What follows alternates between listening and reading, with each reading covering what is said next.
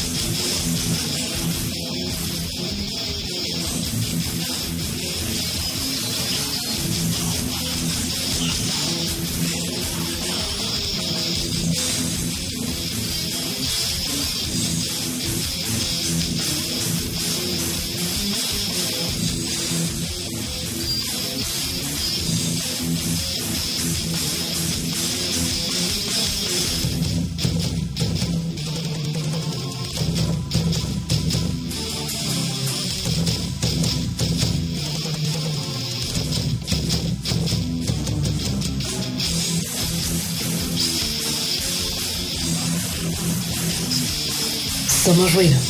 Estridente.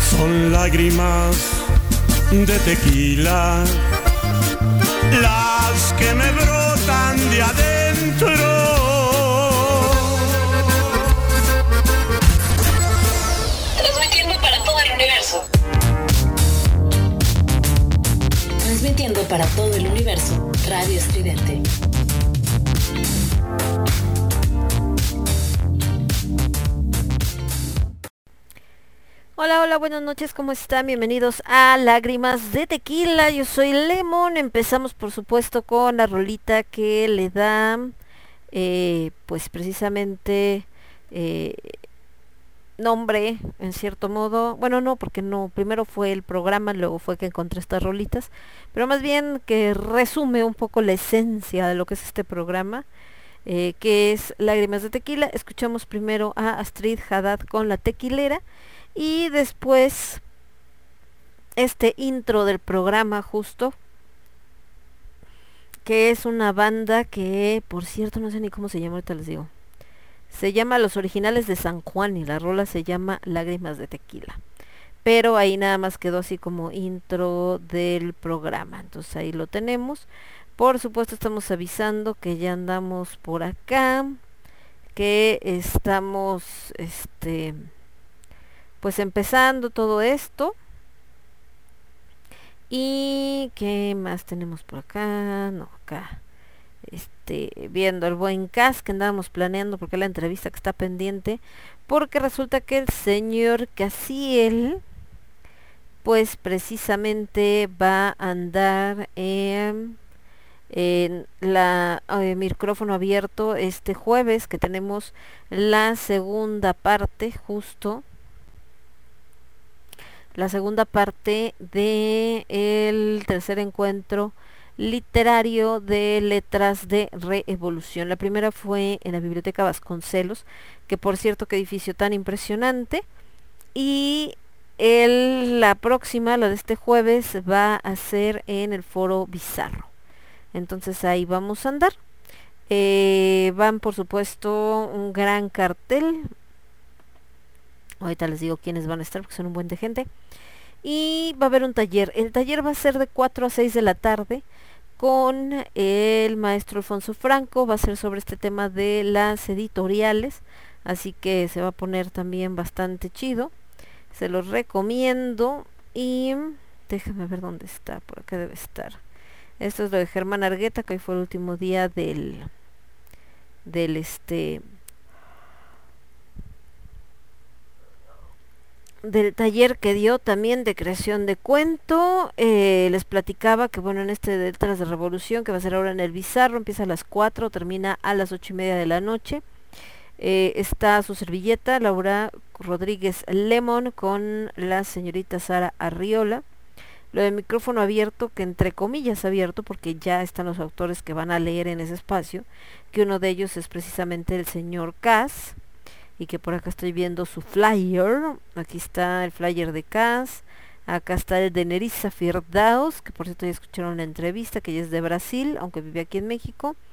Guillermo Ignes, que también creo que está en el Open Mic, junto con Nerissa y con el buen Casiel. Eh, Guillermo, hasta donde yo recuerdo, es cantante de una banda, según yo. Ah, sí, de Lailat. Entonces ahí está.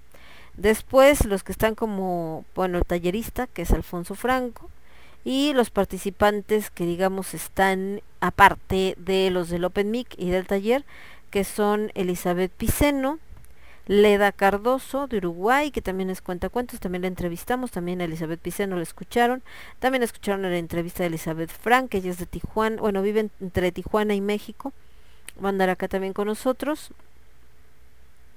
eh, Graciela Lajuje, ella está en Argentina, también escucharon la entrevista. Ángela Escobar, que también escucharon la entrevista, ella es de Honduras. Y eh, este, ¿estás viendo la novela o qué?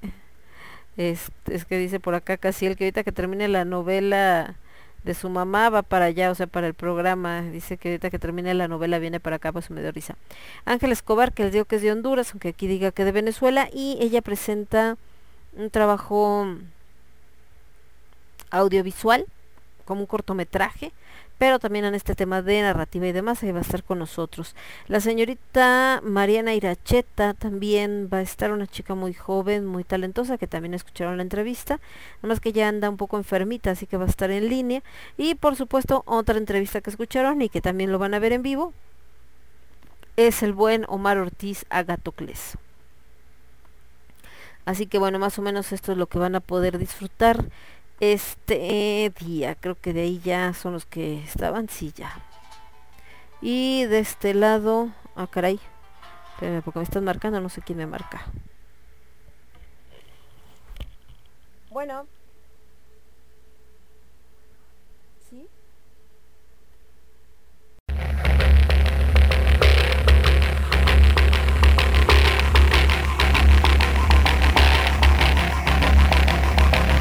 What am I? I wish I was a butterfly. I'd fly and fly until it was my time to die. It's creeping in again. Ya, perdón, es que entró por acá una llamada y entonces, este, pues fue así como de, ¿qué onda, qué onda, quién marca? No, más vale porque luego a veces uno no contesta y dices, ah, ya ahorita, ¿no? Pero la verdad es que luego hay cosas que suceden y hay que más vale. Eh, dice por acá el buen cast, dice es la de madre, yo estoy viendo la novela del tipo que se trepó al escenario en el concierto de Bauhaus.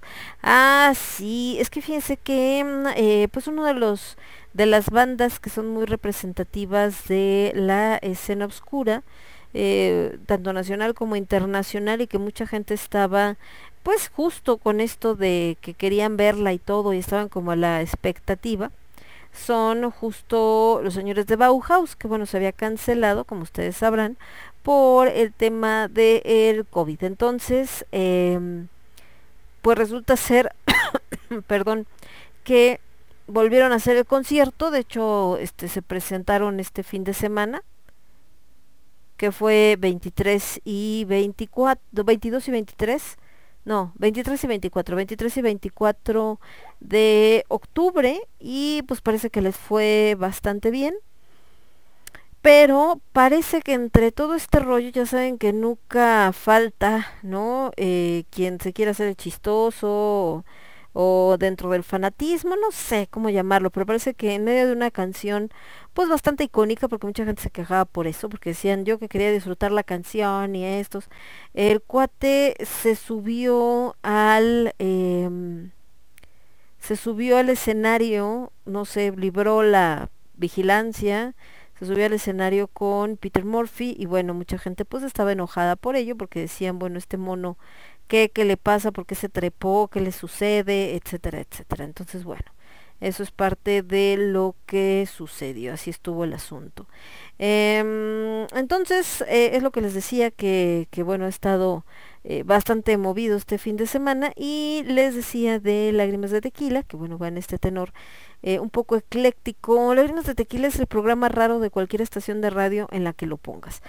¿Por qué? Porque si lo pones en una estación de rock, normalmente puedo llegar a poner rock, pero en realidad pueden encontrar desde música eh, de banda hasta de repente una ranchera, hasta de repente una de pop, o sea, de mil, por ahí una balada rock, una balada metal, etcétera, porque va más de acuerdo con el tema de lo que estamos hablando. Eh, también eh, música más como folk, pero en el sentido folclórico de la música, también lo pueden llegar a escuchar. Entonces, eh, pues vamos más por ese lado.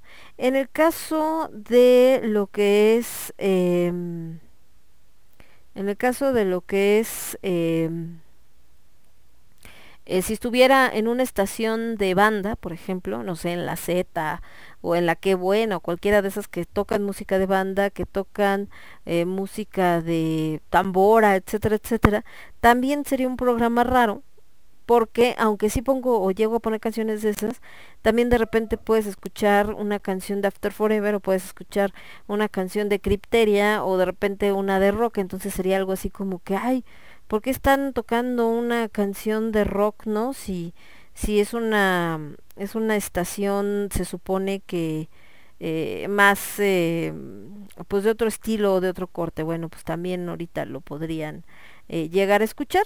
Y en el caso de lo que es, em, si la pusiéramos en una estación eh, normal, vamos a llamarle, de estas que normalmente tocan pop y todas estas cosas, la la la, eh, pues también se les haría bastante raro porque pues obviamente eh, tendría, les digo, por un lado música rockera metalera, por el otro lado eh, música como muy folclórica, por el otro lado eh, música, este, no sé, eh, más de otro estilo y bueno, así nos, así nos iríamos con este rollo y pues por eso sería como que bastante extraño, ¿verdad? Déjenme les cuento.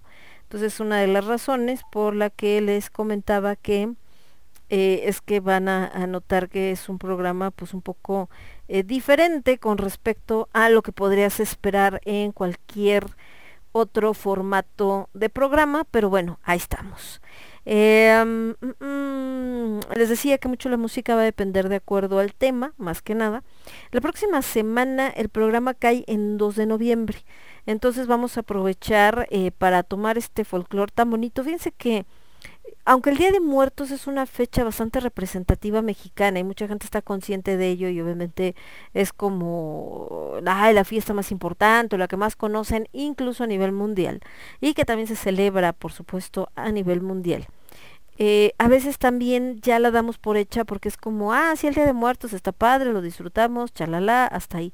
Pero eh, ahora que les digo que tuve oportunidad de andar con estos amigos eh, españoles, pues el ver cómo disfrutan también el Día de, Muertos o cómo se sienten atraídos o sorprendidos por el Día de Muertos, pues obviamente es algo, algo diferente, ¿no? Entonces, eh, pues es una de las, de las situaciones por las que también queremos poner pues esta música que es maravillosa, ¿no?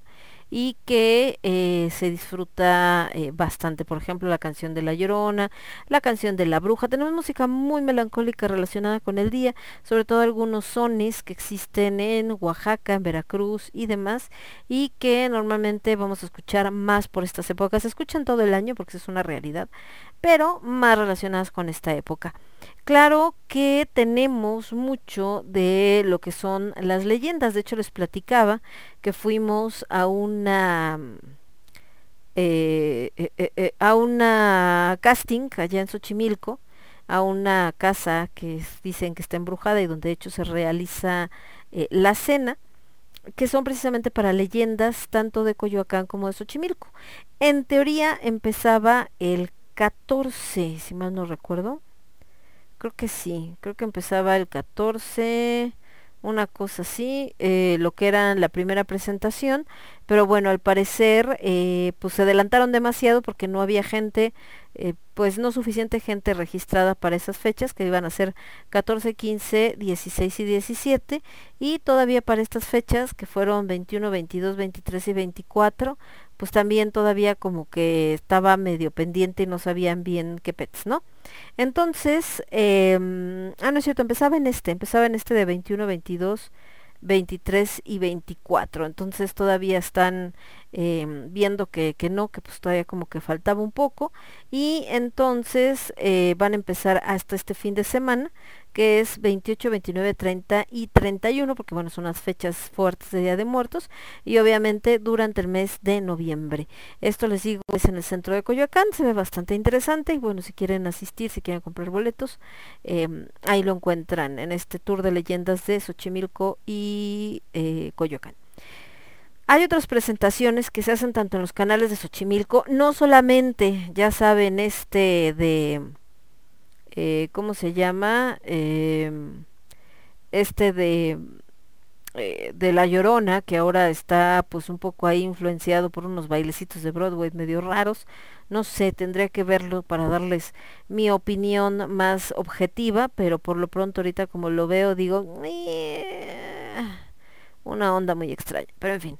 Y también hay una presentación que se llama, creo que el ritual de las brujas, una cosa así, está por el embarcadero de Nativitas, que es de Catarsis Producciones, que les digo que yo me acuerdo que ese de Catarsis Producciones en algún lugar los conocí no sé si en algún momento me tocó entrevistarlos, si nos topamos en algún en algún lado, pero se me hicieron muy muy conocidos, la verdad, y yo dije, me suena como que ya he hablado con ellos, he platicado con ellos o en algún momento he coincidido con ellos. Bueno, ellos les digo que están con esta producción que está ahí cerca del el embarcadero de Nativitas, que fue el más antiguo, que es el que les decía que es de Japa o Jalpa o algo así el nombre, o una cosa rara, y eh, tienen un evento que se llama, eh, se llama, se llama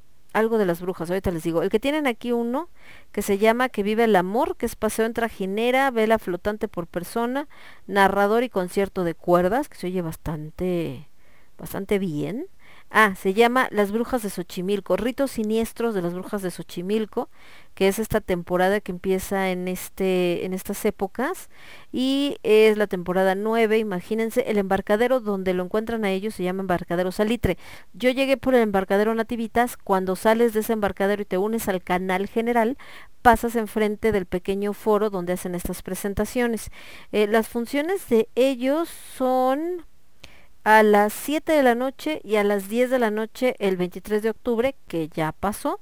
El 22 hicieron a las 8 de la noche y las que tienen ahora que, que bueno, todavía están disponibles serían las del 29 y el 31 de octubre a las 8 de la noche o el 30 de octubre a las 6 y a las 9 de la noche o el 7 de noviembre a las 7 de la noche. Y hay un especial de medianoche el 30 de octubre. Y bueno, es un evento exclusivo, te dan el paseo igual en trajinera, te llevan ahí a donde está este pequeño foro. Les digo que no es un foro grande, es un foro pequeño. Y parece que pues está interesante. Por si les gusta, pues ahí está. Ah, de este lado también quería ver si tenemos algún mensaje, pero no parece que todavía está en orden. Eh, subí en mi foto de portada en el Facebook a un ángel que por acá unos decían, es que es el de... El que está ahí en Ecatepec, ¿no? Sí, efectivamente es el de Ecatepec porque tienen ahí como una, digamos, eh, reproducción más pequeña, ¿no? Que es justo el, el ángel que hizo Jorge Marín, el escultor, que está en Monumental, en este límite ahí por Indios Verdes, que es precioso, además a mí me, me recontrafascina ese ángel. Entonces hoy que lo vi ahí en el aeropuerto dije, ah, no le tengo que tomar foto aunque esté en chiquito, ¿no? Digo, en comparación con... Y van a decir, Lemon, ¿qué haces en el aeropuerto? Bueno, pues fui a dejar justamente a mis amigos españoles que hoy se regresaban a España, que ahorita deben de estar volando. Espero que se sienta mejor eh, Marichu, la, la esposa, bueno, la, era una pareja, ella, fíjense que se puso mal, no sé si del estómago, no, no sé, la verdad es que muy raro lo que sucedió. Y justo se los menciono, van a decir, ¿y por qué Lemo nos platica eso? Bueno, porque resulta que dentro del paseo de las cosas que hicimos, que los llevamos a conocer, fuimos a que se hicieran una limpia al mercado de Sonora. Para uno el mercado de Sonora puede ser bastante sorprendente, con uno me refiero a los mexicanos, es bastante sorprendente y nosotros nos quedamos así con cara de, ah, chale, no cualquier persona se mete ahí. Eh, es complicado porque, digo, no es como muy sencillo, de hecho sí es eh, algo así que lo ves y dices, ay, bueno, está medio acá, ¿no? Bueno, entonces, em, a lo que me refiero es que eh, pues ellos primero iban como con miedito porque pues sí lo sacó de, de onda, ¿no? Este, el mercado de Sonora, pero bueno, ya se hicieron la limpia y todo maravilloso, pero eso fue ayer y el día de hoy amaneció muy mal, entonces eh, justo decíamos que eh, por lo que le habían dicho de que al parecer hay mucha gente que le tiene envidia y que venía cargando mucha energía negativa, etcétera, que también puede haber sido una reacción a, la limpia por pues todas las, todo lo que mueve, toda la energía que mueve en el cuerpo, pues el cuerpo busca también pues regenerarse, limpiarse, etcétera. Pero bueno, eso sería entrar en el terreno de las creencias. Hay mucha gente que dice, ay, no, creo que no, eso nada que ver, ¿cómo crees? Bla, bla, bla, bla, bla, bla. Bueno, entonces vámonos al plano más biológico, científico, y pues seguramente alguna bacteria por ahí que encontró y más en una ciudad como esta que les decía que nosotros pues ya estamos como curados de espanto con muchas de las enfermedades, pero todavía hay muchísima gente que pues no tan fácil las aguanta, ¿verdad? Hay mucha gente que todavía sí le da el trama fan, entonces ahí está. Vamos a ir con un poco de música y regresamos. Les decía que bueno, aquí pueden escuchar desde tango hasta no tango mi gato, sino tango la música, hasta música en inglés, música en español, en fin, un montón de cosas. Así que también si quieren hacer su petición, la pueden hacer. Lo que sí nunca van a escuchar en este programa, porque eso no va a suceder, es reggaeton, no hay manera. Van a decir, ay, Lemon, estás discriminando. Y la neta, ahí sí. Puedo soportar de repente alguna salsa, alguna cumbia, hasta alguna música de banda, pero reggaeton Ay, híjole, perdón. Yo quisiera decirles, no, claro, hay que ser más, este, más, eh, como, como dijo el otro día una de las chicas de la mesa, hay que ser más flexibles y más comprensivos y más abiertos eh, sí, lo intento, pero no, esa música de verdad no la soporto. Me voy con esta banda que se llama Bird to Bird, eh, con esto que se llama I'm Not in Love, es un cover que hacen en versión acústica, que a mí en particular me gusta mucho. Y después me voy con una canción muy cortita de Fernando Delgadillo que se llama Bienvenida y regresamos. Yo soy Lemon, esto es Lágrimas de Tequila, lo escuchas únicamente a través de Radio Estridente. Regreso. Somos ruido, somos estridente.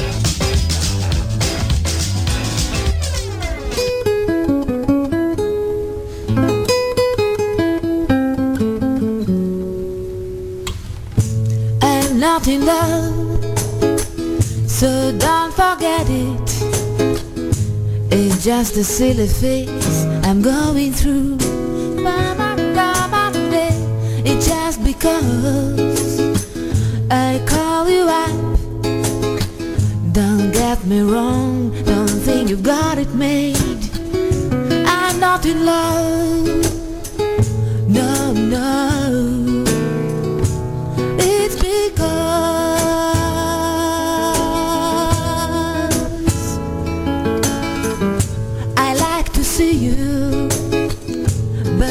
Again, that doesn't mean you mean that much to me.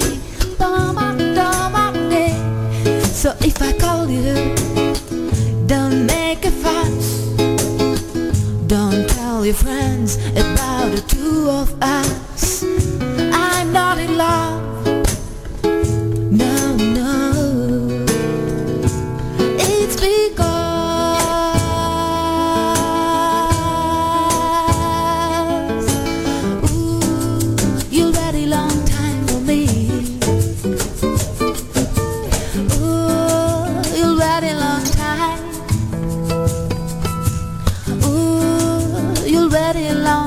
Me.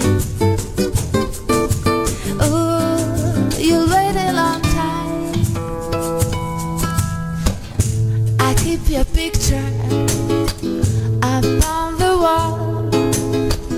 It hides a nasty stain that's lying here. So don't you ask me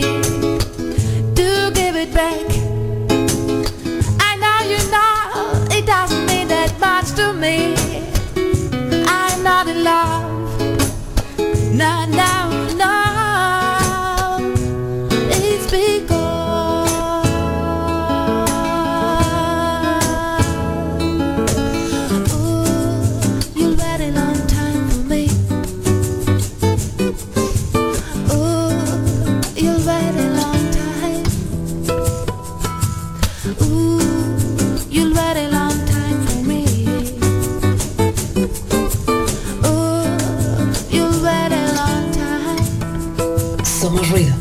Somos I'm not in love, so don't forget it. It's just a silly phase I'm going through. So if I call you, don't make a fuss. Don't tell your friends about the two of us. I'm not in love.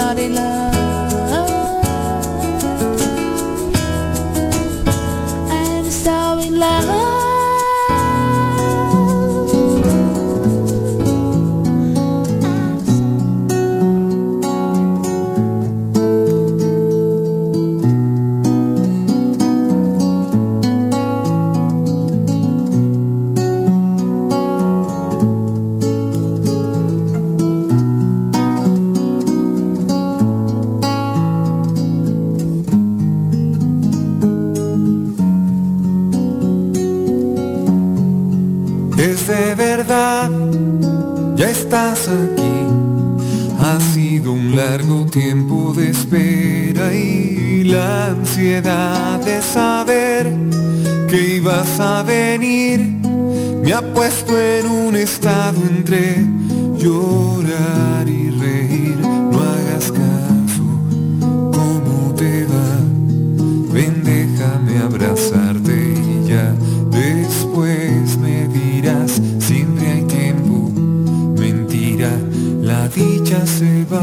tantas formas y te fuiste tú. Y el verte de nuevo me inunda de gratitud, de ventura, de felicidad. La vida un día toca la puerta, nos manda llamar, como hojas que el viento separa y después de algún tiempo las junta, vuelve a encontrar. No caben rencores, la cosa es así. Lo único que quiero mirar es que estás otra vez junto a mí. Somos ruido. Somos estridente.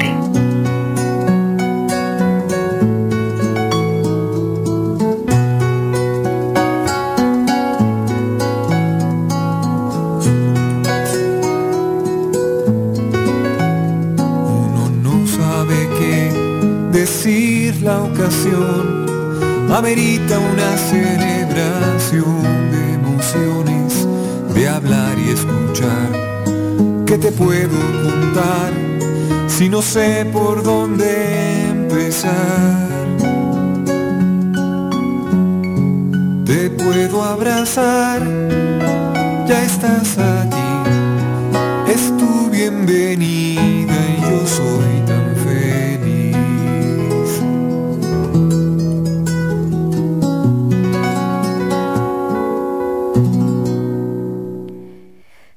Escuchamos a Fernando Delgadillo con Bienvenida y antes Bird to Bird con I'm Not in Love. Fíjense que mm, estaba viendo, está bastante complicado este tema. Les platicaba que tengo un amigo que cuando yo lo conocí era ateo recalcitrante, así cañón, ¿no? Y eh, pues se sentía incompleto, como que algo le faltaba en la vida, etcétera. Y resulta que encontró en el catolicismo pues la respuesta a su a su soledad, vamos a decir, ¿no? O a lo que eh, necesitaba, no sé cómo, cómo llamarle. Bueno, el caso es que eh, pues ahora es igual de recalcitrante, pero católico. Entonces subió una foto de una chica con un vestido de novia muy bonito y todo. Y entonces ponía la nota de que esperaba que eh, sus amigas o que muchas de las mujeres que quiere y que le importan eh, lleguen a ser eh, felices y que se merecen algo así porque la nota decía algo como que ese día es el más especial de una mujer y que es una reina y que por eso el vestido pues es así como tan maravilloso y todo este asunto y bla bla, ¿no? Entonces bueno, eh, en ese sentido. Y obviamente había gente que le comentaba de sí, eso espero, o sí, eso quisiera, o este sí, me encantaría, ta, ta, ta. Y otros eh, que se su- su- suscitó por ahí una discusión porque decía cómo entonces eh, las mujeres que no son católicas no merecen ser felices o cómo. No, es que yo no dije eso. Y entonces andaban agarrando del chongo. Me llamó la atención que aún dentro de esto que se agarraron del chongo y todo, él decía que no es que condenara a las mujeres que no eran eh, católicas, pero que eh, lo único que podría hacer es decirles que era incorrecto o que estaban en la creencia incorrecta, algo así. Y eh, eso se los menciono eh, independientemente porque también ahorita, hace unos momentos, vi una nota donde habla de que actualmente cada vez hay más parejas que deciden vivir cada quien en su casa. Que por cierto es un tema que venía platicando, no me acuerdo con quién. Creo que con Marlene. entonces, que, que hay parejas que deciden, o sea, sí son novios y lo que sea, pero deciden no cohabitar con su, con su pareja. Hablaba específicamente como de mujeres, así de eh, cada vez más mujeres deciden no cohabitar con, con sus parejas, etcétera, etcétera, y que eh, pues hablaban de diferentes causas. Entonces eh, me, me, voy a, a, esto, les menciono estas dos, porque precisamente son las dos eh, pues miradas fuertes que existen actualmente en México. Por un lado, la gente que está defendiendo el asunto de, eh, de la familia tradicional y la familia, eh, obviamente que tiene, eh, ¿cómo se llama? Em, esta estructura de papá, mamá, tener hijos, ¿no? Casarse por la iglesia, eh, una fiesta, la boda, el vestido, todo ese rollo. Y por el otro lado, mucho de lo que están eh, pues planteando, sobre todo los jóvenes, ¿no? los millennials, a partir de los millennials hacia abajo, que deciden que no debe de haber matrimonio porque se sienten eh, atrapados, porque ven que no es necesario, no es algo que digamos eh, les surja en su vida ni nada parecido. Y bueno como esto que les comentaba esta esta nota que hacen sobre eh, pues esto de no solo el, eh, la situación de de no casarse sino además incluso no vivir en la misma casa sin que esto eh, afecte la relación, es decir, sin que esto marque este rollo de decir que por ello ya no es una relación eh, real o ya no es una relación eh, adecuada o ya no es importante, etcétera, etcétera. Entonces, eh, entonces más o menos es algo así. Entonces ya son como estas, estas dos eh, propuestas eh, o estas dos eh, visiones de la vida. Y me recuerdo porque también mi mamá me contaba de un chico que les estuvo bueno que les ayudó un día a llevarlos a X lado, donde em, donde justamente em, él eh, pues está en este tema de que de que él tiene novia pero no quieren tener relaciones hasta que se casen. Son una su familia de este chico y de la chica también por supuesto son muy religiosos. Y él está como muy muy convencido de que pues de que no quiere no quiere tener relaciones con ella hasta que ya por fin eh, estén casados y entonces ya. Pero eh, pues eso también nos, nos centra o nos pone a muchas cosas porque ellos mismos, bueno, este mismo chico fue el que le estaba explicando a mi mamá eh, de qué se trataba el juego del calamar y eh, porque él junto con la novia la ven y es su favorita y ta ta ta, entonces me quedé así como, o sea, no entiendo, a veces hay algún medio incongruencias, pero en fin. Entonces les digo, son estas dos visiones como muy presentes y que creo que ambas, ambas son respetables, tanto gente que dice eh, yo sí me quiero casar, como gente que dice yo no me quiero casar, eh, como gente que dice eh, yo sí quiero vivir, aunque no me case, pero quiero vivir con mi pareja, hacer una vida juntos, etcétera, como hay gente que dice quiero mucho a mi pareja y quiero estar con ella y todo, pero cada quien en su espacio, ¿no? Yo en mi casa, él en su casa, y así todo nos lo llevamos bastante chido y sin broncas. Eh, parte de lo que decía esta nota es que no lo encuentro, pero parte de lo que decía esta nota acerca de el por qué no vivir con la pareja, decía, bueno, eh, cada quien tiene su espacio, te extrañas más, eh, tienes como más libertad, en el caso de los hombres, cuando están em, justo eh, en su casa, pues se vuelven más independientes, ¿no? Por supuesto, porque eh, como tienen ellos que hacerse responsables de sí mismos, eh, pues digamos que no es como que se vuelvan de, ay, bueno, tengo tengo novia o tengo esposa y entonces ella es la que hace todo, ella lava, ella plancha, ella da de comer, todo, ta, ta, ta. Eh, otro decía que, que el exceso de convivencia, ¿no? Llega a matar eh, la pasión y que entonces así como cada quien en su casa, pues hasta te ves eh, con más gusto. Por el otro lado, cuando hablaban de este rollo del matrimonio y sobre todo el matrimonio por la iglesia y todo esto y demás, hablaban de que la gente que actualmente ya no quiere casarse por la iglesia o no quiere tener este tipo de boda o no dura, etcétera, eh, pues también es porque están huyendo al compromiso o porque no lo están viendo como lo que es un compromiso con la otra persona, un compromiso con el que hay que cumplir, que tienes que lidiar con ciertas situaciones, llegar a acuerdos, etc., etc. Entonces por eso les digo que son como que las dos eh, situaciones o las dos eh, presencias que están puestas. Eh, o las dos eh, opiniones o mm, es que se me fue posturas, andaba buscando la palabra, las dos posturas, entonces eh, tendríamos que saber qué tanto están de acuerdo o no con cada una de ellas y por qué, ¿no? Porque no nada más es como, ay, sí, porque esa es la buena, por eso les decía yo también esto de que, no, es que yo no puedo juzgarlos, pero este sí, en dado caso podría decirles nada más que tienen una visión incorrecta y una creencia incorrecta. ¿Quién tiene el poder de decir que tu creencia es la correcta y la de los demás? No, nadie. El proceso espiritual es individual. Si ustedes se sienten bien dentro del catolicismo, adelante.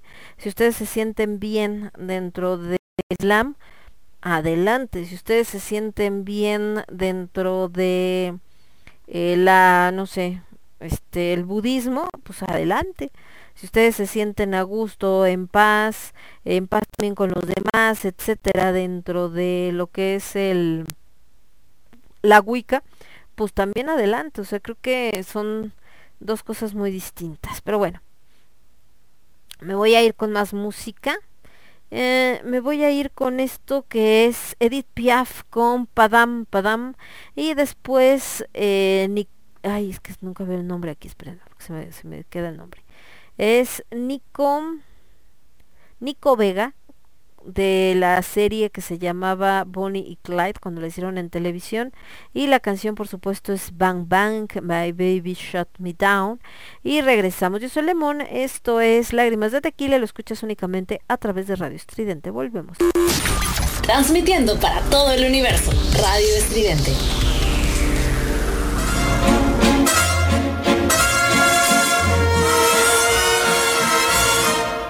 Cet air qui m'obsède jour et nuit, cet air n'est pas né d'aujourd'hui. Il vient d'aussi loin que je viens, traîné par cent mille musiciens. Un jour cet air me la folle, sans foi j'ai voulu dire pourquoi, mais il m'a coupé la parole il parle toujours avant moi et sa voix couvre ma voix. Padam, padam, padam, il arrive en courant derrière moi. Padam, padam, padam, il me fait le coup du souviens-toi. Padam, padam, padam. C'est un air qui me montre du doigt et je traîne après moi comme une drôle d'erreur. Cet air qui sait tout par cœur. Il dit rappelle-toi tes amours. Rappelle-toi puisque c'est ton tour. Y a pas de raison pour que tu ne pleures pas. Avec tes souvenirs sur les bras et moi, je revois ce qui reste. Mes vingt ans font battre au tambour. Je vois s'entrebattre des gestes. Toute la comédie des amours sur cette terre qui va toujours. Padam, padam, padam, des je t'aime de 14 juillet padam, padam, padam, des toujours qu'on achète au rabais. Padam, padam, padam, des vêtus en voilà par paquet. Et tout ça pour tomber juste au coin de la rue, sur l'air qui m'a reconnu.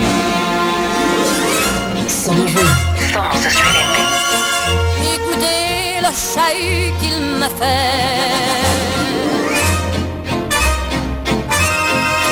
Comme si tout mon passé défilait.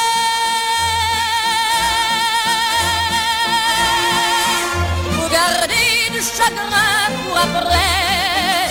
J'en ai tout un solfège sur cette terre qui bat, qui bat cœur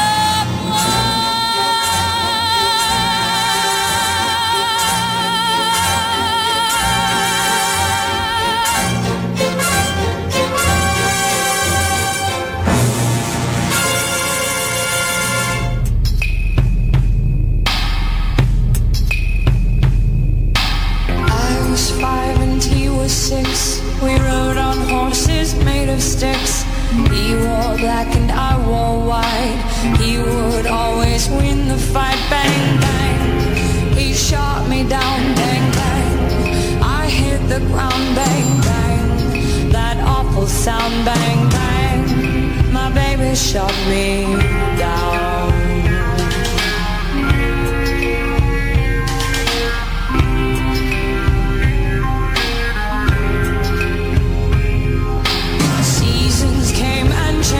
Time when I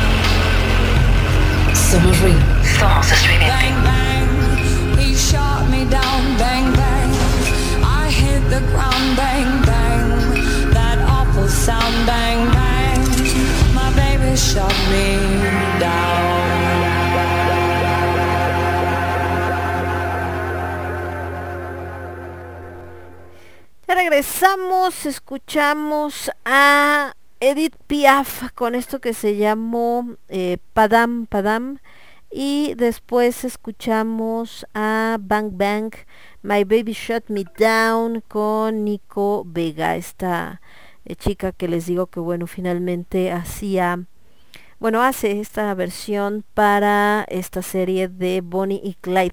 Bonnie y Clyde, dos personajes, híjole, en este rollo donde eh, no sabes si sorprenderte mm, enojarte, preocuparte de que personajes que representan finalmente a dos asesinos se hayan vuelto no solo tan populares, sino queridos. Hay mucha gente que admira a Bonnie y Clyde, ¿no? Y que incluso los pone como ejemplo de una pues de una pareja amorosa, o sea, estamos hablando de dos, eh, de una pareja que realmente duró poco tiempo junta, porque casi casi se juntaron en cuanto empezaron sus crímenes y que, eh, como les comentaba, pues este asunto donde empiezan a, eh, pues empiezan a, robar a, a lo largo de, de Estados Unidos, pero además de empezar a, a este a robar también, empiezan a asesinar en ese en ese interno, o sea, porque llegaban, robaban y si alguien se les ponía el brinco, pues lo mataban y bueno, todo este todo este rollo.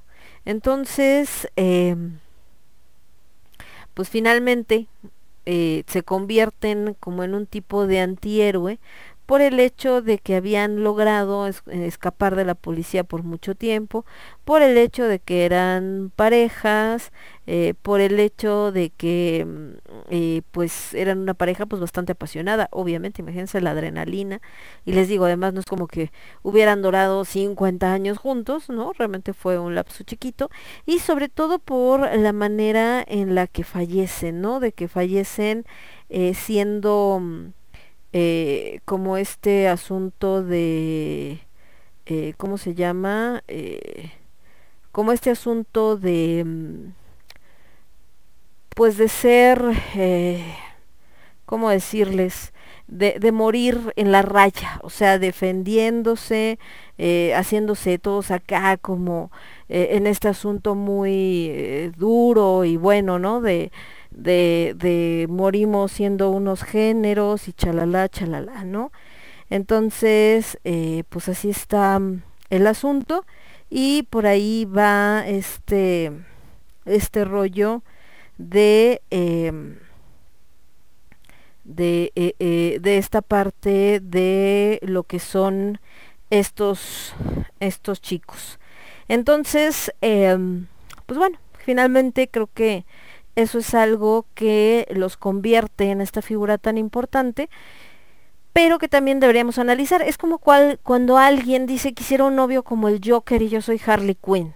Es lo mismo que decir, me gustaría ser Bonnie y Clyde. ¿Por qué? Porque pues Harley Quinn al final es una mujer bastante desequilibrada que eh, pierde completamente su personalidad frente a alguien como el Joker. Una cosa es las películas actuales y otra cosa es el personaje como tal, como lo plantean.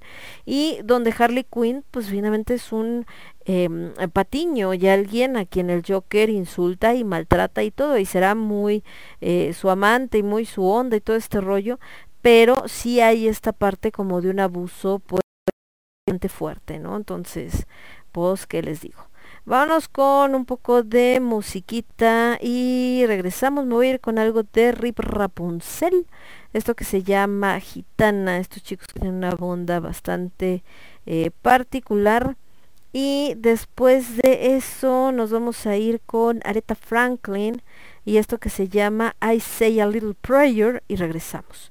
Yo soy Lemón, esto es Lágrimas de Tequila, lo escuchas únicamente a través de Radio Estridente. Vuelvo.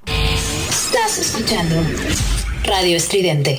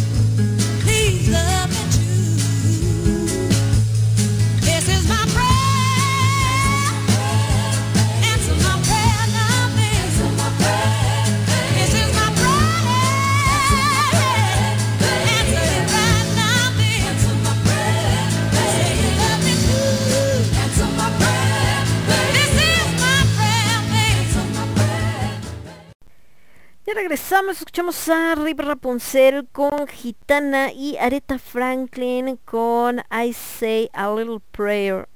Justamente esta canción bastante característica. Por acá anda el niño Cas que dice que mm, ya escuchando el programa, dice así, ah, dice hashtag Club de los Adoloridos, hashtag aunque sea con agüita, hashtag no sé si adolorido del corazón o la edad, dice por acá el buen Casiel.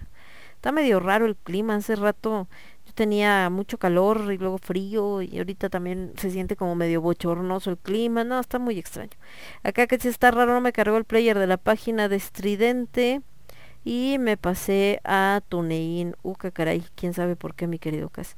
Bueno, le estaba diciendo de este tema de las eh, parejas, ¿no? De repente de, de que si eh, tienen este onda de mm, de los que se quieren casar y por el otro lado eh, de los que no quieren cohabitar con, con su pareja, etc, etc, y que justamente, eh, pues bueno, están en este rollo de de qué, está, qué es bueno o qué es malo o cómo está el asunto. Yo lo que les decía, eh, que para muchas personas el tener su espacio, pues creo que es bastante válido porque eh, en, en algunas cosas estoy de acuerdo, en otras no estoy de acuerdo. Por ejemplo, eh, en lo que no estoy de acuerdo es el decir que cuando vives con tu pareja llega un momento en que la rutina eh, acaba con, digamos, eh, la acaba con la relación o, o que acaba la, este, con la, este, pues la pasión y todo esto, porque eh, finalmente eso depende de las dos personas, ¿no? Lo que pasa es que volvemos a lo mismo, tenemos a veces una idea como muy eh, rara de lo que tiene que ser una pareja y donde pensamos que tiene que estar todo el tiempo así como, ay, todo el tiempo nos vemos y ay, te amo y te adoro y eres lo máximo y no te puedo quitar las manos de encima y ah, y entonces eh, esperan justo que esto sea todo el tiempo, todo el tiempo, todo el tiempo. Y cuando un día, pues es como hoy no tengo ganas, ¿no? Buenas noches, ahí nos vemos mañana, pues ya es como no, ya algo pasó, algo ya no funciona, algo está pasando y ya no somos los mismos. Bueno, eh, la relación de pareja, sobre todo cuando vives junto, va cambiando. O sea, por un lado, eh, obviamente sí hay una rutina, por supuesto, y también sucede que a lo mejor no todos los días estás pensando solamente en sexo ni nada parecido y también se vuelve por supuesto una pues un trabajo en equipo al final del día, ¿no? Una sociedad si lo quieren ver así. Y bueno, justo dentro de esta sociedad pues obviamente entra este rollo de eh, de que te vuelves también amigo ¿no? No solamente pareja. Y en el caso de, de estos chicos que dicen, no, es que si vives junto ya vale gorro, pues no, no tiene por qué. Eh, nos estamos yendo a los dos extremos. Por un lado esto de solamente si te casas y por la iglesia, porque entonces sí estás asumiendo el compromiso. La realidad es que hay muchos matrimonios que fueron por la iglesia, que fueron eh, con todo el show, la faramaya, chalala, y de todas maneras se terminan eh, pues a los par de años. Y por acá alguien decía, bueno, es que te equivocaste de persona o, no era con quien eh, tenías que casarte para que el compromiso fuera real y todo. Pues eso es como bastante ambicioso de repente dar por hecho eso. ¿Por qué? Porque de entrada, eh, pues si tú le preguntas a, la persona que, eh, que se, más bien, si esa persona que dice, no, pues es que mi matrimonio terminó a los 5 años o a los 10 o a los 15 o a los 3, a los que ustedes quieran, eh, y le dices, no, es que te equivocaste de persona o no supiste escoger o, o no supiste ver eh, que no era para ti o no se comprometieron lo suficiente, bla, bla. Le hubieras preguntado en el momento en el que se estaba casando, seguramente te iba a decir que sí, que esa persona es la única que existe, que es alguien con quien se ven viviendo toda su vida, que, que es alguien eh, que llena todas sus expectativas, etcétera, etcétera. ¿Por qué? Porque en ese momento que estás enamorado, que te estás casando, eh, pues estás, eh, o más bien, no sé si es esperanza o estás convencido de que es una pareja para eh, toda la vida, que es una pareja para todo el tiempo y demás. Entonces, eh, esa es una. La otra, al decir, no, pues es que están más preocupados que si el vestido, que si el no sé qué tantos.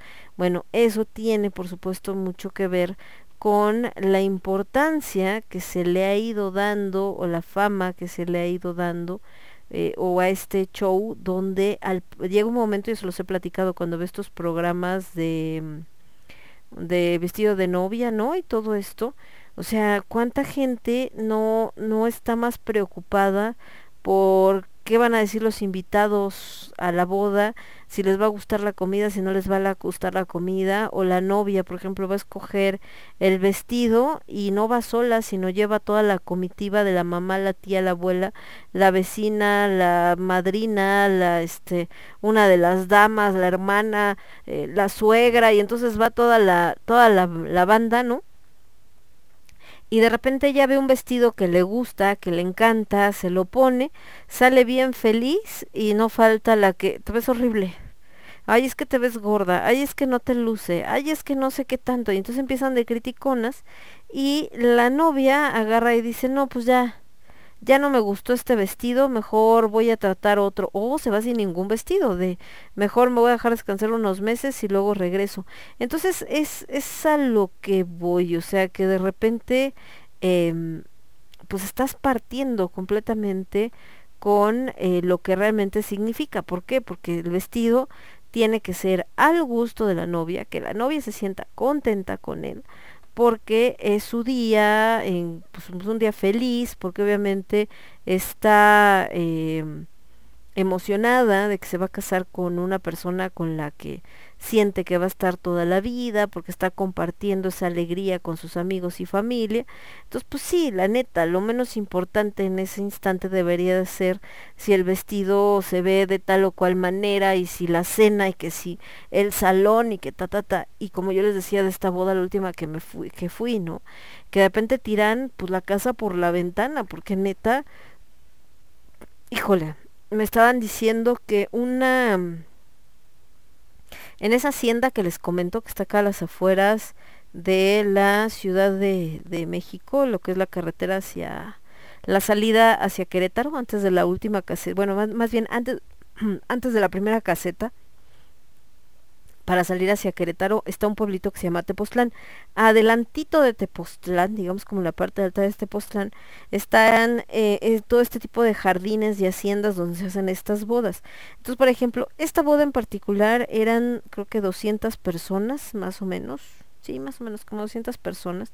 Y el, la sentadita, digamos, del el menú que se estaba sirviendo, era como de 900 pesos por persona. Estamos hablando de que nada más de el servicio, ¿no? Son como 180 mil pesos.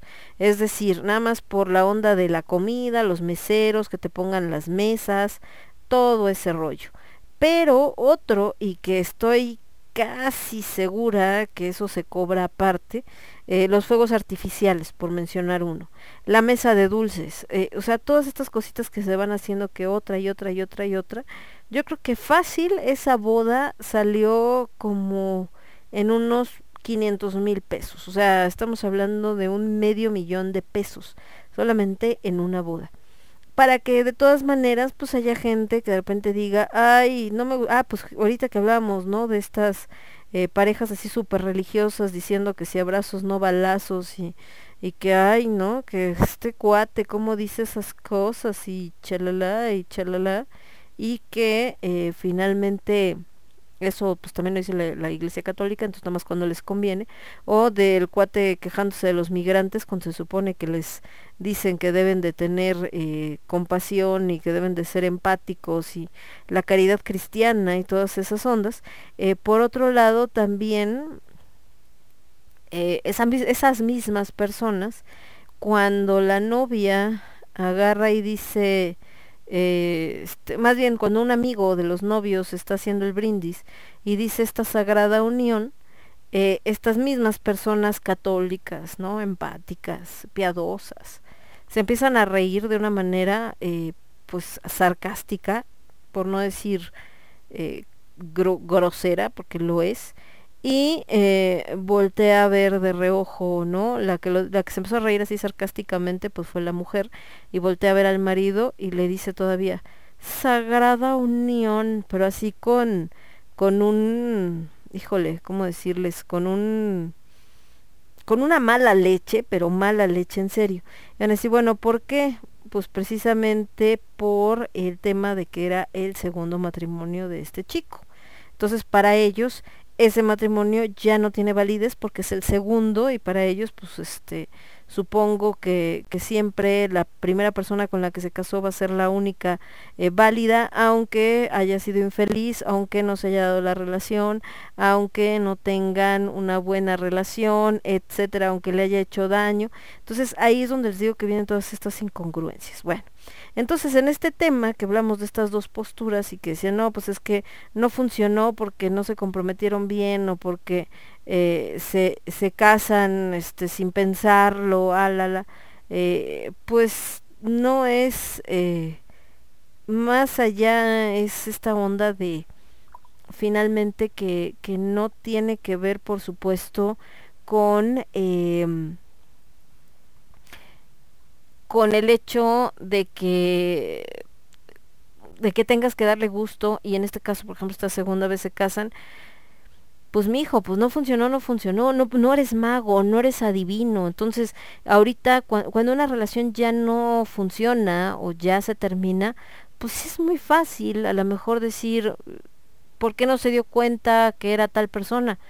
Pues porque nadie se dio cuenta, ¿no? Si no alguien de la familia hubiera dicho, oye, no te cases con fulanito o con fulanita, porque mira, va a pasar esto, va a pasar aquello, pero nadie tiene una bolita mágica como para andar diciendo, ah, sí, sí cierto, esa persona no te conviene porque hazte, porque fíjate cómo va, eh, después te va a cambiar la, la jugada y entonces eh, te va a poner o no sé, o va a ser alguien violento o va a una persona este, no sé, agresiva, o, sea, no, no es algo que a veces puedas saber, o sea, desgraciadamente, eh, a veces eh, pues te quedas ahí en esta onda como de eh, te das cuenta que, no era la persona que pensabas. De hecho, es una frase que se usa mucho, ¿no? una pareja que empieza muy normal, todos muy felices, todos acá en la boda, maravillosos, se aman, se adoran.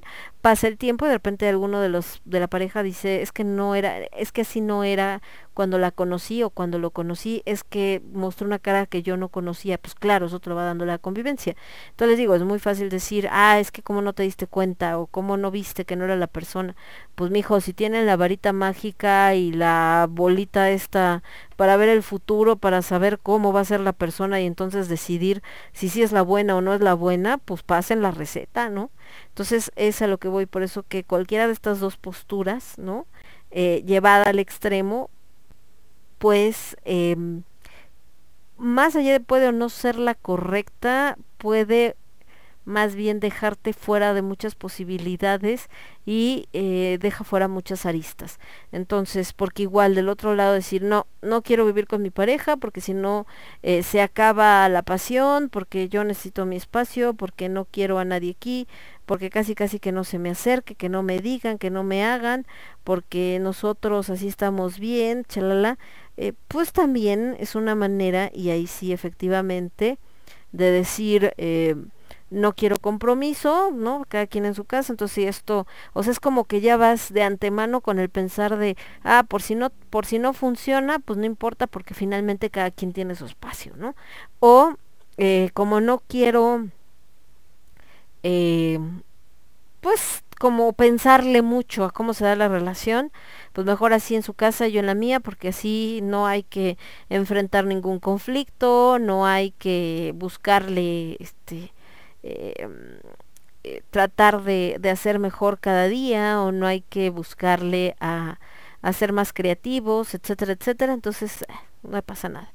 Y eso también dirían, bueno, pero si son felices está chido, sí, pero el tema es que no tampoco es que la gente sea feliz así, porque después vemos muchos casos, sobre todo cuando ya están más grandes, de gente que trae un vacío existencial, pero cabrón, o sea, así mal plan, ¿no? O sea, gente que anda en onda de eh, de me siento vacío, me siento solo, no sé quién soy, no sé a dónde voy, eh, no encuentro sentido a la vida, me dan ataques de ansiedad, me dan ataques de pánico, eh, me da no sé qué, y entonces están mal, entonces si esa era la respuesta, pues no te sentirías así. Y lo mismo del otro lado, si esa es la respuesta, tampoco habría gente casada por las tres leyes y todo maravilloso y lo que tú quieras, que son infelices, que no están a gusto, que se sienten frustrados, que eh, van y buscan a un amante o a un amante, que eh, este solamente buscan pretexto para salir huyendo de su casa porque no aguantan. O sea, les digo, de los dos lados existen. Vámonos con música, me voy con Aurora y la Academia, esto se llama Horas. Y después nos vamos con Maroon 5 y esto que se llama This Love. Y yo regreso. Yo soy Lemón, esto es Lágrimas de Tequila, lo escuchas únicamente a través de Radio Estridente. Volvemos. Estás escuchando Radio Estridente.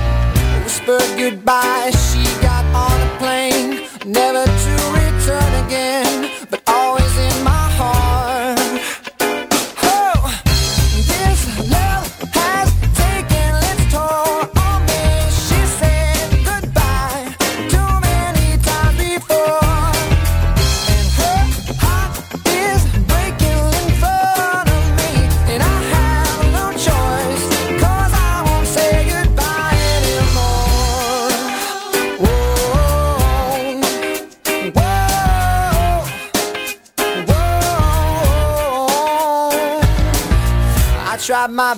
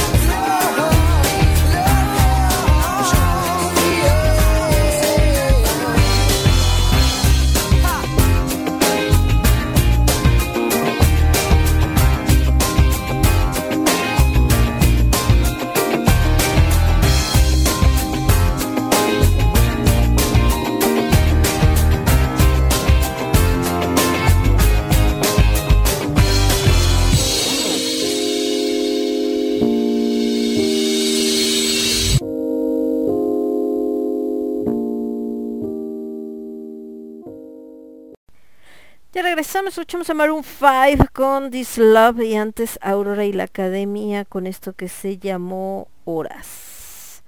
Y bueno, estamos platicando, les decía, estas dos eh, posturas. Por un lado, eh, estas parejas que deciden no vivir juntas, tener una relación que puede durar muchísimos años, pero les digo, cada quien en su casa, en su espacio. Y por el otro lado, eh, pues quien defiende lo que es el, el matrimonio con todo el show, ¿no? Todo esto de la, eh, la boda, la fiesta, todo el asunto.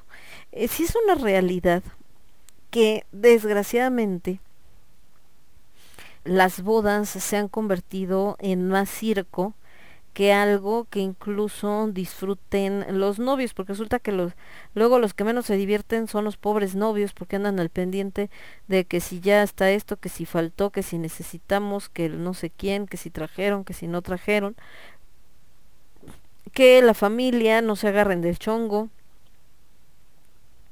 unos con otros, eh, que no les suceda que eh, alguien se ponga demasiado mal o ellos mismos no poner demasiado mal porque luego casi lo sacan eh, arrastrando. Em, les digo esta parte de que sí, qué fue lo que comieron, qué fue lo que no comieron, si cenaron, si no cenaron. La gente que se queja de que si estaba buena la comida, no, que la verdad estaba bien fea, que ah, todo ese asunto. Y eh, por otro lado, por supuesto, tenemos el tema de eh, pues digamos que de todo este todo este asunto de eh, de lo que se gasta no de incluso en esta fiesta a la que fui ya no hubo pastel algo que es muy común también en las bodas, pues los pasteles, los no sé quién, los, o sea, todo, todas estas ondas. Y les digo, y gente que eh, precisamente porque están luego tan preocupados nada más de eso, se les olvida pues también disfrutar de su propia pues de su propia fiesta, o sea, de su propio este estar juntos, de que se casaron, de que van a formar una familia, haya o no haya hijos, porque también eso de que solamente es familia cuando hay hijos, ¿no es cierto? Y entonces pues están en esa situación. Y obviamente esto hace que eh, pues algunas personas por eso también le tengan miedo a las bodas, ¿no? Porque dicen, es que voy a hacer una boda donde me voy a gastar un montón de dinero para tratar de tener contenta gente que no la voy a lograr tener contenta, gente que a lo mejor ni le importa. Otro tema, no sé si a ustedes les ha pasado, y espero que ustedes no lo hayan hecho, es que te invitan a una boda o 15 años o cualquiera de estas fiestas, pero que son en salón, y resulta que eh, no van, ¿no? Entonces eh, la pareja en cuestión o la familia en cuestión em, agarran y te dicen, eh, ¿sabes qué? Em, necesito que me confirmes si vas a venir por la cuestión de los boletos y no sé qué tanto. Ah, sí, sí, claro, ahí nos vemos. Y resulta que a la mera hora no van y pues resulta que el los de la digamos que los novios si son los que están pagando o los papás de la novia o quien esté pagando la boda pues tiene que pagar igual, ¿eh? se aparezcan o no se aparezca las personas. Entonces es muy triste ver, por ejemplo, que si la pareja, la pareja calculó 200 invitados, resulta que te llegan 150. ¿Por qué? Porque estamos hablando que esos 50 boletos que no llegó la gente y que podrías haber invitado a otros que a lo mejor sí iban a ir, eh, como en esta boda que les comento, pues prácticamente son casi 50 mil varos, ¿no? Entonces imagínense cuánto es eh, en dinero que podrías haber usado en otra cosa, por ejemplo la luna de miel para irte de viaje, entonces en lugar de hacer una boda de 200 personas, pues la haces de 150, si es que estas personas no, no iban a ir. Pero no lo dicen, o sea, les digo, cuando les hablan, les dicen, necesito que me confirmes si vienes, sí, sí voy. Y cuando te salen con que toma, la resulta que a la mera hora no fueron, eh, pues ya no puedes hacer nada, no es como que en ese momento puedas invitar a alguien de, oye, ¿qué estás haciendo hoy? No, no, pues estoy aquí en mi casa, casi casi echándola, no, pues cámbiate y vente a la boda, no, pues claro que no, entonces eso es a lo que me refiero con, con este asunto. Eh, platicábamos, ahorita que decía de, de bodas, platicaba con Paco de España,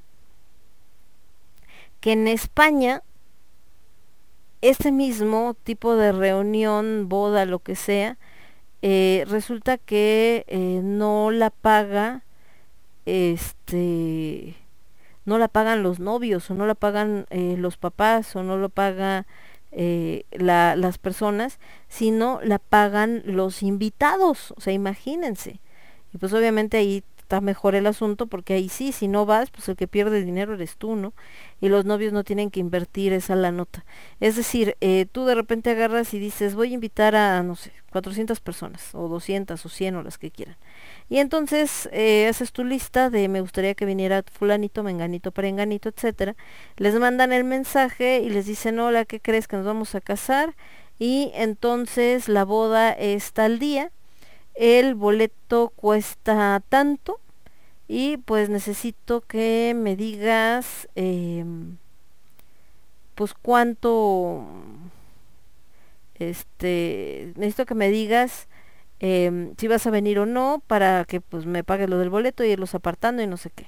Y entonces de repente alguien dice este híjole no me encantaría pero qué crees que que pues no que paso ah ok o alguien dice no sí yo sí voy ah perfecto entonces ya te aparto tu lugar no pa- te- me pagas te paso la cuenta para que pagues no sé qué sí sí sí no hay bronca va perfecto entonces e- ese es el, el otro tema les decía que que en ese caso pues está bien porque pues realmente los novios ahí no tienen este rollo de que las personas no lleguen entonces que le platicamos que aquí no que aquí lo paga todo eh, ya sea la pareja o este o los papás de la novia, o los papás del novio, o quien sea, o hay un padrino que les ayude, lo que sea, lo que sea, em, si no llegan, pues de todas maneras tú tienes que absorber ese gasto. Y en este caso, pues digo, como en España, pues resulta que no, que en España eh, aparte de esto de que te digan, ¿sabes qué? Me voy a casar y va a ser en tal lado y el boleto cuesta tanto. Ah, sí, claro que sí, ahí nos vemos y te depositan lo del boleto. También, eh, obviamente, los invitados consideran una cantidad para dar el regalo de bodas. Eh, regalo de bodas que lo pueden hacer en físico, es decir, en dinero, o regalo de bodas que pueden hacer en, eh, en un objeto, ¿no? No sé, algo de lo que suben a las mesas de regalo, cualquiera de estas cosas. Entonces les digo que el tema con esto de que hablaban del compromiso por lo que mucha gente también, eh, sobre todo aquí en México, ya no quiere pasar por este rollo, por este trámite, es por el estrés que les tocó ver que vivieran sus madres, sus tías, sus hermanas, sus amigas, sus abuelas, etcétera, y dicen, pues yo no quiero eso para mi vida, ¿no? Tanta faramaya. ¿Por qué? Porque de repente se volvió más importante la faramaya que el hecho. Hay gente que a lo mejor dice no tiene dinero, pero yo me quiero casar y me quiero casar por la iglesia y quiero confirmar eh, mi amor y que queremos estar juntos y todo.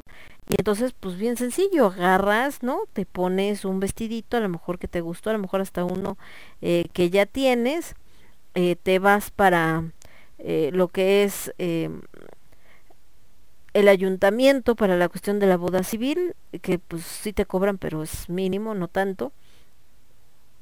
Y te vas eh, pues también a la iglesia, y pero ahí es el otro tema. Mucha gente en este rollo de la, de la iglesia eh, te cobran y te cobran una lana, por ejemplo en el caso de las bodas, cuando pues se supone que es algo que no debería de costar, se supone que la iglesia está hecho para todo mundo, pero bueno, pues resulta que no es así, ¿verdad? Que, que sí hay un costo. Hay algunas iglesias que lo que hacen es como dar una misa eh, multitudinaria donde casi casi todos los que se quieran casar, pues órale, vénganse. Y entonces hay 4, 5, 6, 10, 15, 30 parejas al mismo tiempo y entonces ya no te cuesta o te cuesta lo mínimo. Entonces igual eh, creo que ahí es esta parte de, de no hay pretexto. Que se quiera casar no forzosamente tiene que ser la gran boda. Pero hay otro tema con México, que de hecho estoy pensando, tengo que escribir eso, no sé si va a alcanzar a salir como narrativa para el día jueves o para nada más para post de Facebook o más adelante, no lo sé, porque traigo esta idea dándome vueltas en la cabeza de esta frase tan mexicana pero que también nos ha hecho muchísimo daño como país, como sociedad, que es aquello de la ropa sucia se lava en casa, porque eh, pues es una frase que al final ha servido como en este rollo de no digas, no hagas, pueden pasar cosas terribles en, en la familia, pero mientras la gente no se entere, todo está maravilloso, ¿no? O sea, el tema es que no se enteren, porque si la gente se entera, entonces sí, ya valió gorro, ¿cómo es posible? Qué vergüenza. Y eso es algo que sigue pegándose. En este caso de el que una pareja, por ejemplo, que se quiere casar, pero la verdad no tiene eh, pues tanta lana y que dice, no, pues como no tenemos tanta lana, pues mejor eh, no vamos a hacer fiesta, la verdad es que nada más nos vamos a casar, pero vamos a llevarlo al mínimo. Y entonces inmediatamente de repente brincan las familias y dicen, no, o sea, ¿cómo no vas a hacer fiesta, no? O sea, ¿qué, qué va a decir la comadre y qué va a decir Juanito y Chonito y Merenganito de que ustedes se casaron y no van a decir que somos pobres o vamos a van a decir que no tenemos ni para una boda. No, no, no, ahorita organizamos. Y entonces cuando empiezan de eh, la tía Gertrudis presta el salón y este vamos a hacerlo ahí en el patio de, de, del abuelito fulanito y la otra pues ahorita la convencemos y que sea padrina padrina sea madrina de, de pastel y el otro lo convencemos de que ponga el carro para que los lleve a la iglesia. Y entonces empieza a hacer todo este show con gastos innecesarios cuando a lo mejor la pareja originalmente decía no importa yo con que nos casemos ya iba pero no porque qué van a decir los demás entonces eso de qué van a decir los demás híjole cómo pesa en México eh, por acá el buen Cas dice, yo apenas terminé anoche lo del jueves y la sufrí, me imagino, mi casa es que no es tan fácil, la gente cree que, ay, la narrativa, no, la verdad es que la poesía, no es que la poesía sea fácil, pero cuando te la musa anda de buenas y de repente te llega la inspiración, la neta es que sí, no la batallas tanto, o sea, agarras y dices, ah, ya me llegó la inspiración, ya sé que voy a escribir, sí, de esto va a ir el poema, está chido. Y ya, ¿no? Te quitas de complicaciones.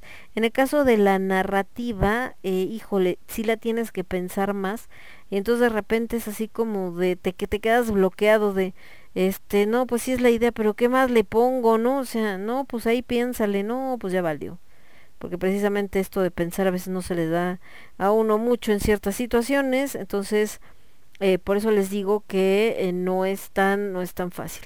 Y les digo, la poesía a veces te cae así de trancazo y te sientas y escribes chun, chun, chun, chun, chun, hasta que la terminas pero en los cuentos y todo que tienes que investigar, que tienes que buscar, que tienes que acomodar, que tienes eh, que ver que tenga coherencia, uno de los mejores mensajes para que, bueno, más bien consejos para cuando hagan no solamente un cuento, sino en general cualquier escrito que necesiten por cuestiones del trabajo, eh, la mejor recomendación es eh, léanlo en voz alta o sea, ya tengo mi escrito que voy a compartir, ah, todo perfecto, lo agarras y lo lees en voz alta, así, literal. Una te sirve para saber, órale pues, que va por su hermano a recoger lo que llegó en moto adelante. Una te sirve para saber cuánto dura, sobre todo cuando son estas presentaciones donde tienes el tiempo limitado, que te dicen tienen 15 minutos para presentarse, ¿no? Ah, ok. Entonces, al leerlo en voz alta, pues puedes ir calculando cuánto te tardas en tu voz decir el relato. Por otro lado, eh, también te sirve para darte cuenta de horrores ortográficos. Porque apenas vi una publicación, no me acuerdo, es, creo que de estos que están solicitando casting y todo esto, y dije, no manchen, o sea, no, sí, yo sé que hay gente que dice, ay, es que ya van a empezar con lo de la ortografía, no, ya, ya, que eso que tiene, pues sí tiene, o sea, es parte también de darte cuenta qué tan apegado eres a los detalles o no. Entonces de repente ver un casting eh, para actores, o sea, para gente que se dedica a la cultura, ¿no? O para eh, locutores, o sea, gente que están en comunicación y todo, y que resulta que, que nadie se dio cuenta de que había un error de dedo, y el error de dedo literal es que está escrita la palabra chueca, pues qué confianza te, te puede dar, ¿no? O eh, ves algo que supone que es de escritores y también resulta que está mal escrito y no forzosamente a propósito, porque luego hay gente que dice, no, está mal escrito a propósito, es un recurso también de la escritura, pero en este caso que no, no fue por eso, sino simplemente fue un error de que nadie se dio cuenta de que estaba mal escrito, también los detectas cuando lees en voz alta, porque obviamente eh, al momento de ir siguiendo con la mirada del texto para poderlo decir, ahí es donde en cierto modo y sin darte cuenta vas haciendo una revisión de estilo, ¿no?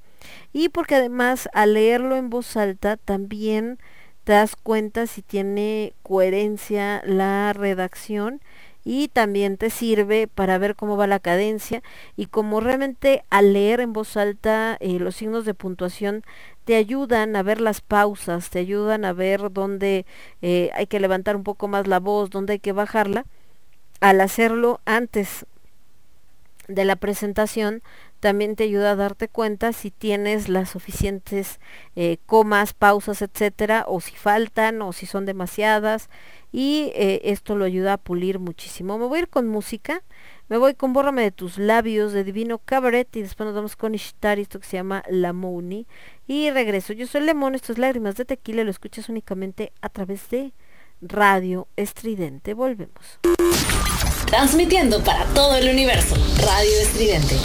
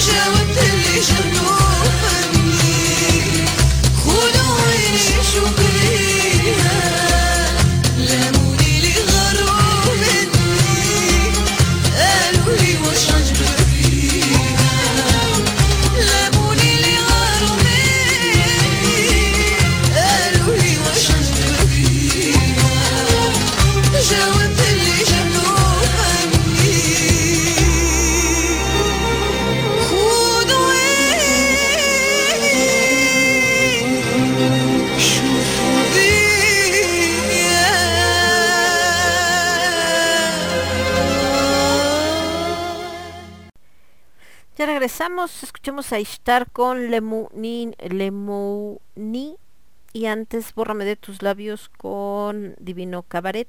Como saben, el buen Saga Castronovo pues ahorita anda haciendo eh, estas presentaciones por su disco que sacó de covers de canciones de José José.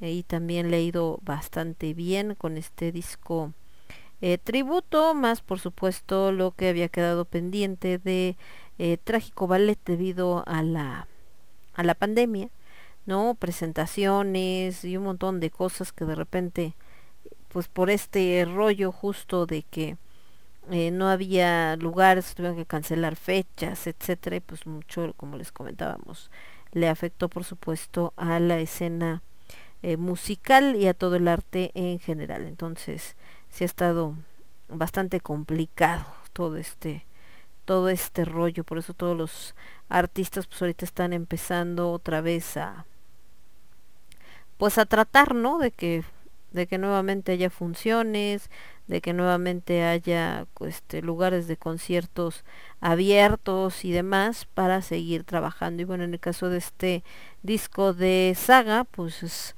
nace como varios de diferentes proyectos musicales, como platicamos el otro día, en medio de eh, la pandemia y por esto pues lo vuelve un poco más complicado en el sentido de eh, cómo le hacían para hacer todo este eh, sea, cómo le hacían para poder sacar estos discos, para venderlos, para promocionarlos, solamente la promoción es presentarte en algún lado para que te vean en vivo y entonces en base a eso pues ya poder hacer eh, todo esto eh, ¿cómo se llama? Eh, precisamente para poder lograr que la gente pues conozca el material y que lo compre sobre todo, ¿no? Hablábamos de que de que este de este asunto de los de los discos eh, traen todavía este rollo de que si el disco eh, físico pues ya no es lo que era antes ya la gente no busca comprarlo ni nada parecido. Y que em, eh, pues que además es importante entonces todo lo que se compra a través de internet todas estas eh, rolitas ya saben no que normalmente eh, las buscas no para eh, para lo que tienes que, que buscar en Spotify en iTunes etcétera. Pero también ha vuelto creo que esta onda de la eh, cómo se llama de este de de pues eh, la nostalgia no de de poder eh, eh, precisamente la, nostalgia de eh, tener los discos físicos en la mano pero también eh, sobre todo por la cuestión de arte no o sea precisamente en este rollo de vienen las letras de las canciones, a veces vienen fotos, a veces vienen trabajos 100% artísticos y pues mucha gente por ello pues se siente atraída por este tipo de material independientemente no de que eh, de que tengas las canciones también en digital. ¿Por qué en digital? Porque la realidad es que ya los discos incluso ya ni siquiera hay donde tocarlos. El otro día me pasó con la computadora que quería sacar unas cosas de un disco, ya saben de estos que tienes, y pues resulta que, que no, no, no encontré por ningún lado cómo hacerle porque el de la computadora que sí tenía, ya no sirve la computadora y eh, no servía tampoco el, el lector de disco. En su momento, muchos de ustedes probablemente ya no les tocó, pero eh, tenía yo un Walkman, nada más que eran Dixman, porque era para tocar el disco, no el cassette. Y entonces, eh, en base a todo eso, eh, puedes obviamente eh, pues tenías tú traías una carterita con todos tus discos, yo todavía las tengo por ahí, y los ibas poniendo en tu Dixman, ¿no? Obviamente funcionaba con pilas, todo este rollo. Pero ya a partir de que aparecen los iPod, los eh, iPhone, o sea, todas estas cosas, los mismos teléfonos que ya le puedes cargar las canciones o las puedes escuchar en YouTube o en Spotify o todo este tipo de cosa. Entonces, eh, pues justamente eh, nos ayuda, ¿no? A, a, poder buscar la canción favorita sin tener que traer tanto material. Entonces, sí ha cambiado la industria de la música, pero creo que aún así para muchos sigue siendo importante tener todas las cuestiones en físico y por supuesto eh, pues les digo por esto porque además estás ayudando a las bandas. Entonces eh, creo que eh, que también el ir a los conciertos, lo que platicamos el otro día, que por lo que se quejaba eh, Sanoni, de que no todos los lugares, eh, pues obviamente tienen tienen un buen equipo de respaldo o no cobran una buena entrada, pero también decíamos, pues al final eh, tú puedes decir el espectáculo que yo quiero presentar o la banda que voy a presentar, la verdad es que tiene un nivel maravilloso y entonces eh, pues la entrada la vamos a vender en 200 pesos. El tema es que el público diga, sí, claro, yo con gusto pago los 200 pesos sin problema porque sé que voy a ver algo de buena calidad, cosa que no sucede. Muchas veces es como, ay, si es banda nacional, pues cómo voy a pagar, es más, me deberían de pagar a mí por ir a verla y eso demerita mucho el trabajo de los artistas. Entonces, eh, esa es otra de las problemáticas que tenemos actualmente en la medida en que, y también por eso casi no sacan disco, porque hacer un disco físico, chicos, también por eso la gran ventaja de Spotify y todas estas acercaron mucho a las bandas independientes a su público, porque antes para que la gente escuchara tu material, pues solamente que fuera un concierto o que la encontrara por ahí alguna grabación medio gacha de YouTube, porque luego quedaban horribles cuando te grababan con un celular o que fueran al concierto de manera presencial, ¿no? O este, estos discos que a veces se vendían. pero fuera de eso era prácticamente imposible. Ahorita la, la gran ventaja de la tecnología pues es esto de que puedes em, en- escucharlo a través de Spotify, a través de no sé qué, y las bandas incluso, si tienen un pequeño estudio o al menos tienen instrumentos con los cuales grabar o hasta con celulares de alta gama que graban muy bien, subes la rolita a tu Spotify o cualquiera de estas plataformas y entonces ya está disponible para que le escuche cualquier persona en cualquier parte del mundo. Entonces, eh, ese es el otro tema si ha ayudado a las bandas independientes, por supuesto que las ha ayudado, por esto que les comento, ¿no? Porque al final eh, el poder subir tu música, tu material, eh, sin necesidad de tener el gran estudio o el productor o la disquera, pues hace que la gente eh, se acerque más a, a otros y que aquellos que digan me gustó lo que están haciendo estos chavos, pues también tengan las posibilidades de que tú te pongas en contacto con ellos. Entonces,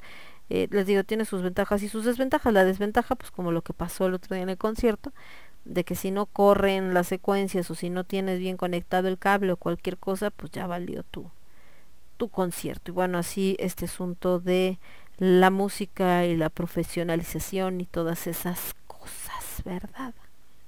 Y le digo que es a todos los niveles, también pasa con las radios y con un montón de rollos. Vamos a ir con música, me voy a ir con algo de Janet, esta es la versión en francés de Por qué te vas.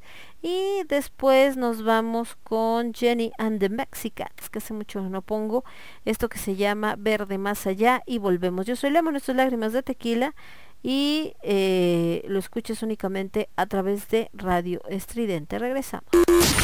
Transmitiendo para todo el universo. Radio Estridente.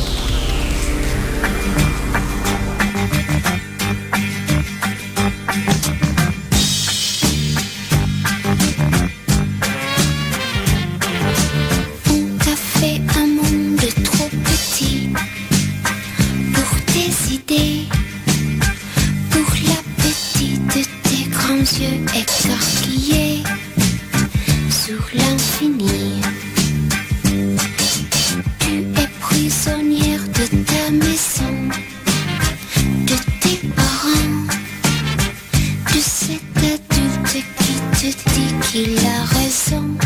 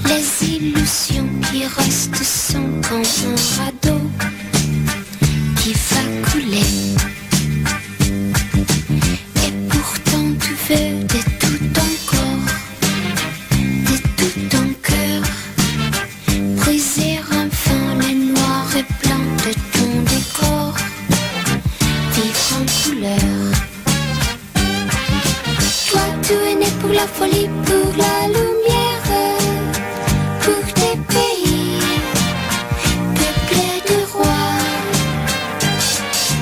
Et tu te demandes dans ta nuit de prisonnière, pourquoi tu vis et où tu vas, pourquoi tu vis et où tu vas. Somos ruido. Somos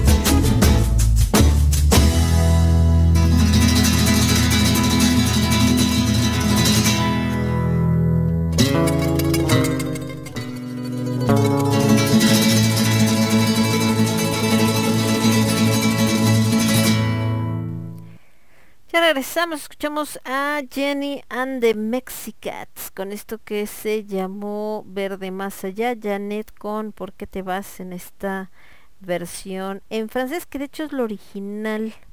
Es que se han hecho tantas versiones de esa rola que de repente uno se pierde así como cuál es la que sí, cuál es la que no, cuál es la que quién sabe. Y bueno, ahí están, estas son las que escuchamos. Y eh, les decía, bueno, Jenny and the Mexicats, una banda que no sé si sigue activa, yo me la topé casi por error, pues finalmente es considerada una banda hipster por el tipo de música que hace. Eh, la chica, la cantante, no era mexicana, se encontró con este grupo de mexicanos y dijeron, ah, pues vamos a hacer música, suena bien, ¿no?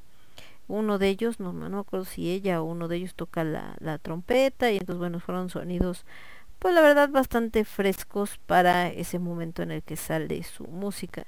Tiene un par de éxitos y después pues lo que decíamos de los One Hit Wonder, este Wonders, perdón, de repente se te desaparecen y entonces ya, ¿no? Dices, bueno, ¿y esa banda qué onda? Era una banda muy buena y tenía buena música, pues sí, pero resulta que nada más les alcanzó el éxito para una rola y después desaparecieron, volaron y demás. Em, también hay algunos que son bastante planeados. Por ejemplo, otro día subieron una nota donde se preguntaban qué había sido de el creador de Gangnam Style. Y entonces varios comentaban como que este pues solamente había tenido un éxito que después intentó con otras canciones como Gentleman y no funcionó, entonces casi casi que estaba deprimido porque eh, ya no ya nadie lo conocía y después de haber casi casi estado en los cuernos de la luna y ya saben todo este asunto.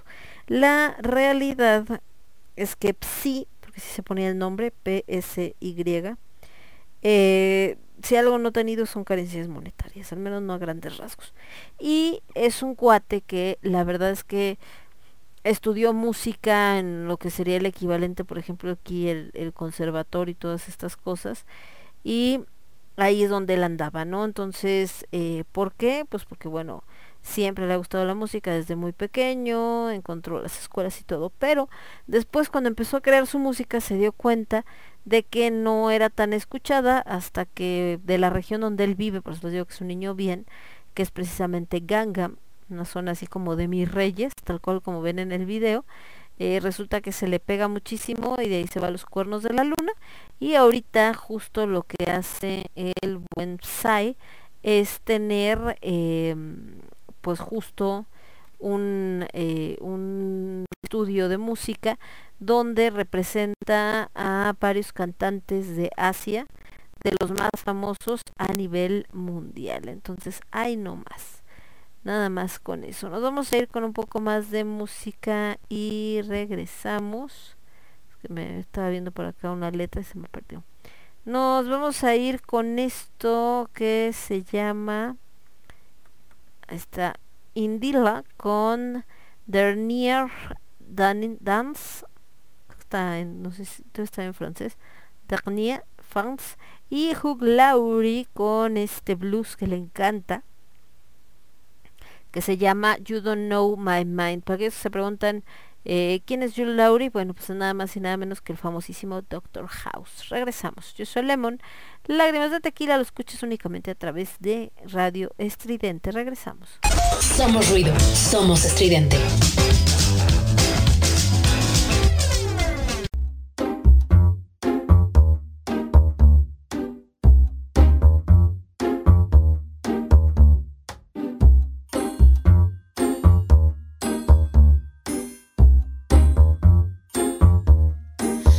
Ma douce souffrance, pourquoi s'acharner, tu recommences Je ne suis qu'un être sans importance. Sans lui je suis un peu paro, je déambule seul dans le métro. Une dernière danse pour oublier ma peine immense. Je veux m'enfuir, que tout recommence.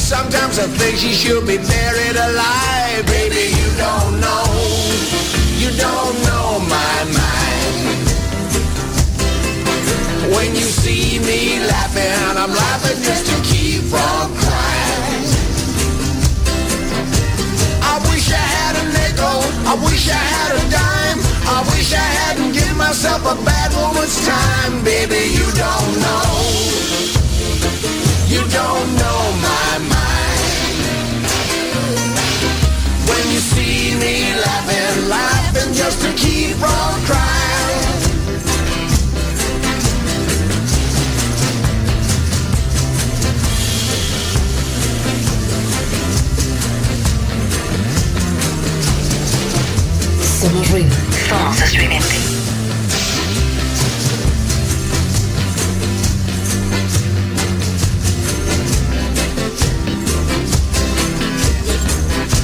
your mama, see what you gonna done. You got my money, now you broke and run. Baby, you don't. You don't know my mind. When you see me laughing, laughing.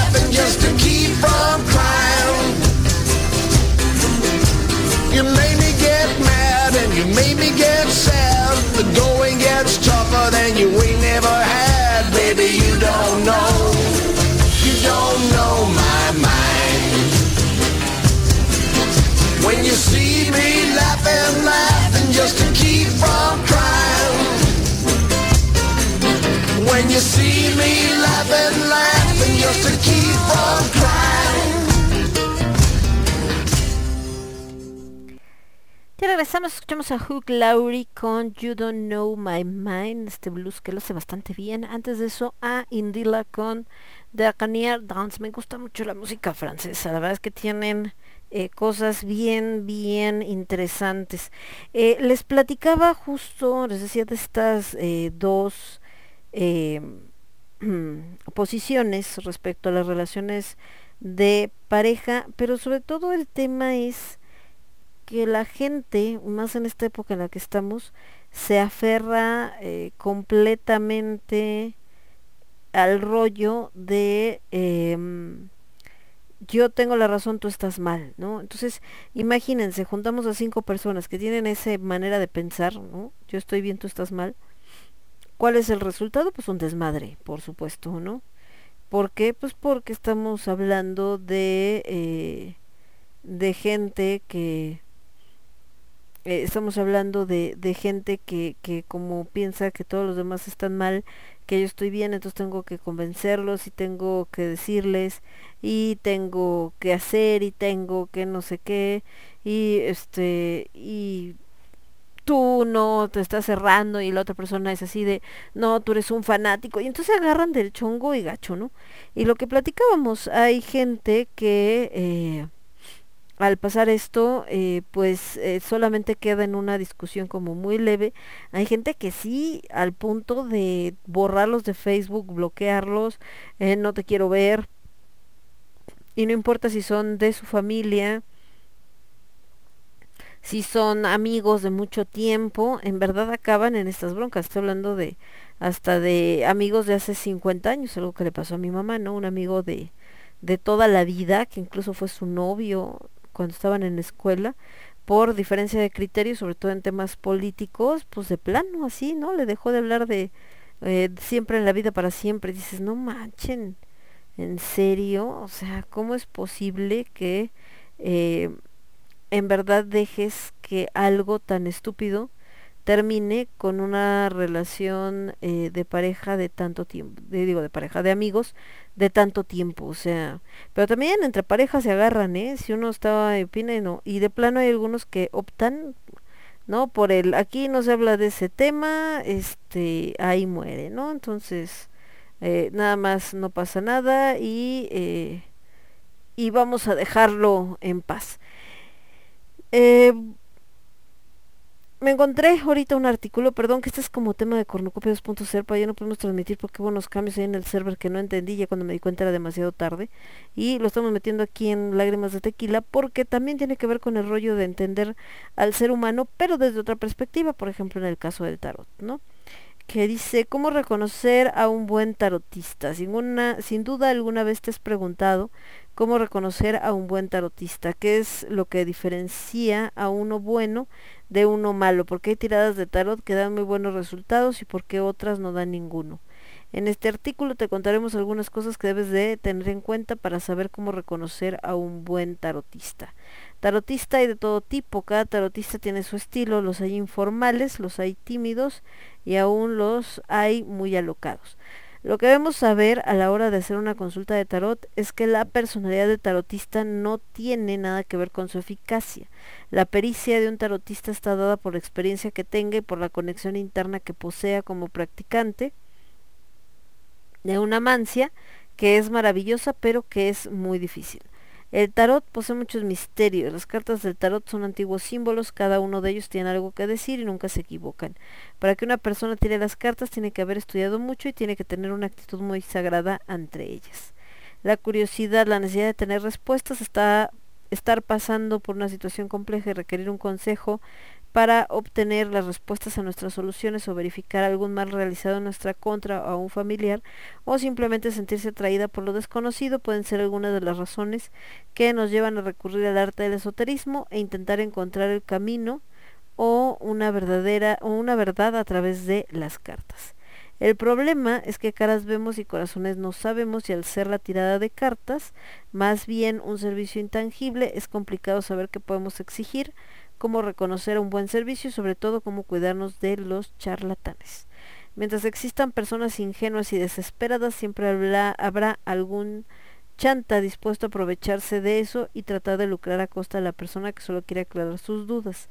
Por lo anterior, a la hora de buscar un tarotista, ten en cuenta estos tips para diferenciar a un buen lector de cartas de un estafador. Así evitarás ponerte en manos de inescrupulosos. Eh, ¿Qué tener en cuenta? Algunas cosas que hay que tener en cuenta es si el tarotista te quiere convencer de algo, que no es muy bueno. Los tarotistas verdaderos no están ahí para convencerte de nada, sino para sugerirte y guiarte en tu camino espiritual y en lo que quieres saber. Desconfía del que echa las cartas e insiste con temas que tú no quieres escuchar porque él lo vio en las cartas. El buen tarotista es muy respetuoso con la tirada de tarot, es formal y aunque cada uno tiene su personalidad, el 90% de las veces hay que desconfiar de los tarotistas que hacen mucha bulla o que se transforman en bruscos, en brujos, perdón, de gestos ampulosos a la hora de tirar el tarot. Un buen tarotista no finge, no actúa, se conecta con las cartas y lee la tirada. Las referencias que te dan los demás son muy importantes, sobre todo si son referencias de personas que han consultado varias veces a ese tarotista. La gente que se dedica seriamente a las cartas no hace publicidad porque el caudal de consultantes es tanto que no se dan abasto. Los grandes tarotistas atraen a las personas por los comentarios que van de boca en boca. Si un amigo o amiga en la que confías te habló bien del tarotista, hay un 50% de posibilidades de que realmente sea bueno. El tarotista verdadero está dispuesto a escucharte y explicarte lo que dicen las cartas. Desconfía de aquel que por razones misteriosas te dice lo que va a suceder. Si quieres saber cómo reconocer a un buen tarotista, debes entender que el verdadero no miente, no fabula, no te asusta. Esto es muy importante. El que tira el tarot y asusta a las personas con malas noticias es un farsante o un inconsciente. Eh, ten en cuenta este último consejo que es muy importante. Podríamos darte más consejos para que tú sepas cómo reconocer a un buen tarotista, pero estos te darán pistas importantes, recuérdalas. Otros consejos, por ejemplo, un buen tarotista no necesita conocer toda tu vida. Recuerda que la persona que te lee las cartas no es tu amiga ni tu psicóloga, por lo cual no necesitas contarle en qué trabajas, dónde vives, tus trancas más grandes o tus sueños por cumplir. Si realmente es buena, las cartas hablarán por ti y sabrá exactamente qué decirte y en qué situación te encuentras sin necesidad de conocer demasiados detalles. La idea es que su talento y el mazo sean los que vayan revelando información relevante sobre ti y que aportará una correcta lectura y conclusión de esta. Por ello evita que tu tarotista se transforme en tu amigo porque puede manipular tus inseguridades y utilizar la información que maneja de mala manera. Dos, no te pedirá sumas excesivas de dinero. Si un tarotista termina cobrándote un ojo de la cara porque te dice que su don es único, lo más probable es que estén tratando de estafarte. Está bien que la persona quiera ganar una recompensa por compartir su talento con el mundo, pero cuando te pide joyas de oro, objetos de valor o grandes sumas de dinero es porque le importa más hacerse millonaria a costa de sus clientes que ser asertiva. Ten cuidado con revelar datos de tus cuentas bancarias, tarjetas de crédito, la dirección de tu casa o cualquier información comercial que esta persona pueda robarte. Si sientes que te está cobrando mucho, entonces mejor busca a otra que pueda leerte las cartas. No te sientas obligada a dar lo que no tienes porque alguien con cero ética te está presionando para sacarte dinero. Eh, saludos para la niña Gis, que también acá andaba desde hace rato, antes de que se me olvide. 3. Tampoco te prometerá cosas imposibles. Si mientras te leen las cartas, él o la tarotista te promete una vida perfecta en donde todo saldrá bien y obtendrás lo que quieres, entonces comienza a sentir desconfianza. La idea de leerse las cartas, aunque esta práctica esté mucho más ligada al mundo de lo abstracto que de lo concreto, es mantener los pies sobre la tierra, que las cartas actúen como un medio para entender algunas cosas y tomar decisiones, no para que te llenen la cabeza de pajaritos y de un mundo color rosa, que en realidad no existe ni se dará bajo ningún contexto. Un buen tarotista no es complaciente, te dice las verdades aunque duelan. Y bueno, por acá vienen, allá casi acabo aunque duelan. Eh, cuatro, tampoco te hará demasiadas preguntas. Cuando notas que el tarotista que elegiste comienza a preguntarte demasiado e intenta identificar hechos de tu vida que puedan haber definido tu carácter, entonces te encuentras frente a alguien que no es de los trigos muy limpios. Lo anterior, ya que está buscando, lo que está buscando es sacarte verdad, mentira, y que tú misma termines contando cosas sobre ti para después él repetirlas y hacer todo como que es un gran adivinador. Por lo anterior, mide tus palabras cuando estés frente a un tarotista y no reveles ninguna información que pueda ser usada para manipularte o responder eh, dudas que tú misma despejaste de antemano. 5. Un buen tarotista siempre te aclara que las cartas no son una verdad absoluta. Las cartas son una vía alternativa para encontrar respuestas, aclarar tu cabeza o ver la otra cara de la historia. Sin embargo, ten en cuenta que no son como la teoría del destino. Si los naipes te dicen algo, no necesariamente, no necesariamente los hechos ocurrirán como fueron revelados a través del mazo. La vida está llena de cambios, giros y posibilidades de hacernos cargo de nuestra vida. Por eso ningún escenario revelado por las cartas es inamovible. Si la persona que te lee las cartas te impone una verdad y te dice que las cosas pasarán tan como él te dice, entonces no es buen tarotista, ya que si fuera realmente profesional te explicaría que el tarot te ofrece una respuesta y un camino, pero que no es la única ruta a seguir. Si optas por una lectura de cartas, sobre todo en una situación compleja, intenta no transmitirle al tarotista toda tu angustia, inseguridad y ansias por saber qué pasa. Lo anterior ya que está lleno de estafadores que utilizan el esoterismo como medio para cometer delitos y ganar dinero fácil. En este arte es difícil determinar cuando alguien realmente está ofreciendo un buen servicio o si se está haciendo el loco tratando de aprovecharse de quienes ponen sus anhelos y confianza en sus manos. Por eso mucho ojo y que no te engañen. Bueno, está. Eh, de este lado creo que no tenemos nada más. Nos vamos con un poco de música y regresamos en esta nochecita madrugada que ya empieza a caer, ¿no? Ah, vámonos con ah, con algo de York, Dancing in the Dark, esto que se llama I Have Seen All. Después de eso nos vamos a ir con algo de Depeche Mode, esta maravillosa rola que se llama Wrong. Ahorita hablando de tomar caminos incorrectos y regresamos. Yo soy Lemon, esto es Lágrimas de Tequila, lo escuchas únicamente a través de radio. Transmitiendo para todo el universo. Transmitiendo para todo el universo, Radio Estridente.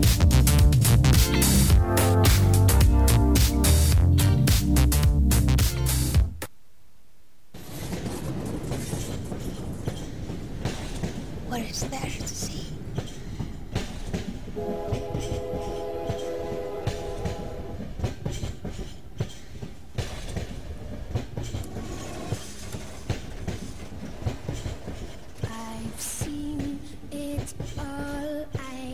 Seen the trees. I have seen the willow leaves dancing in the breeze. I've seen a man killed by his best friend and lives that were over before they were spent. I've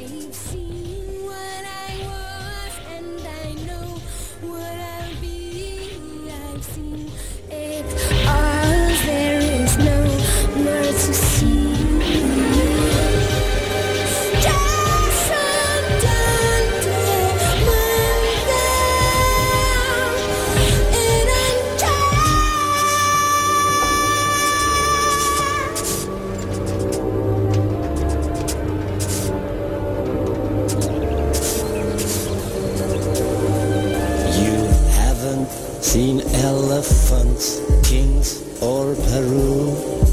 I'm happy to say I had better to do. What about China? Have you seen the Great Wall? All walls are great if the roof doesn't fall. And the man you will marry, the home you will share.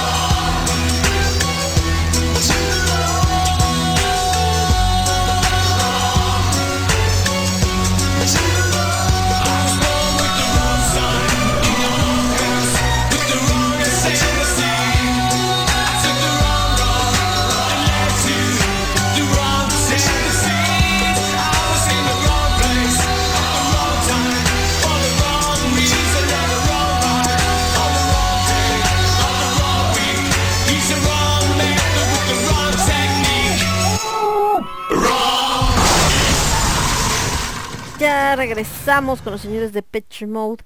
Esto que se llamó Wrong, antes Dancer in the Dark con York. Esto que se llamó I Haven't Seen It All. Eh, si vieron esta película de Dancer in the Dark, es una película muy triste, muy dura, muy cruel incluso, ¿no? La verdad es que creo que York eh, lo logra de una manera pues bastante chida, ¿no? Hay mucha gente que les digo son detractores. Algo que tiene sobre todo esa película de Dancer in the Dark es que es un tipo de musical oscuro. Y no me refiero a como tratar de hacer un musical eh, de vampiros o de monstruos o de criaturas así. A lo que me refiero con que es un eh, musical oscuro es el hecho de que el tema que trata, o sea, em, el personaje que es York, es una mujer trabajadora, tiene un hijo, adolescente, ¿no? Y el tema es que ya padece una enfermedad que la está dejando ciega, de hecho pues, se llama Dancer in the Dark, porque no puede ver. Y eh, sabe que en el momento en el que pierda la vista, va a perder el trabajo, ella trabaja en una fábrica. El tema es que tiene muchos años juntando dinero porque no es una operación barata, entonces ella por eso no se operó, ¿no? Para no quedarse eh, ciega y porque además hay cierta edad, creo que era una enfermedad que a los 13, 14 años era cuando más eh, ya empezaba a desarrollarse y si no la detenías antes de esa edad, después ya no podías hacerlo, entonces decía ella, yo ya no tengo eh, salvación, ya no tengo cura, pero mi hijo sí. Entonces trabajaba, no sé qué, entonces literal no tenía vida la mujer porque todo el tiempo que podía estaba metida en la fábrica para juntar, eh, les digo, el dinero suficiente para operar a su hijo. Eh, para no hacerles el cuento largo, el problema es que ella para poder em, pues vivir, ¿no? O sea, con su propia existencia, lidiar con las dificultades, porque le pasa que uno de los jefes, casi casi dueño de la fábrica, es un tipo que la, la acosa, como que constantemente eh, quiere meterle mano, ¿no? Y ella se defiende.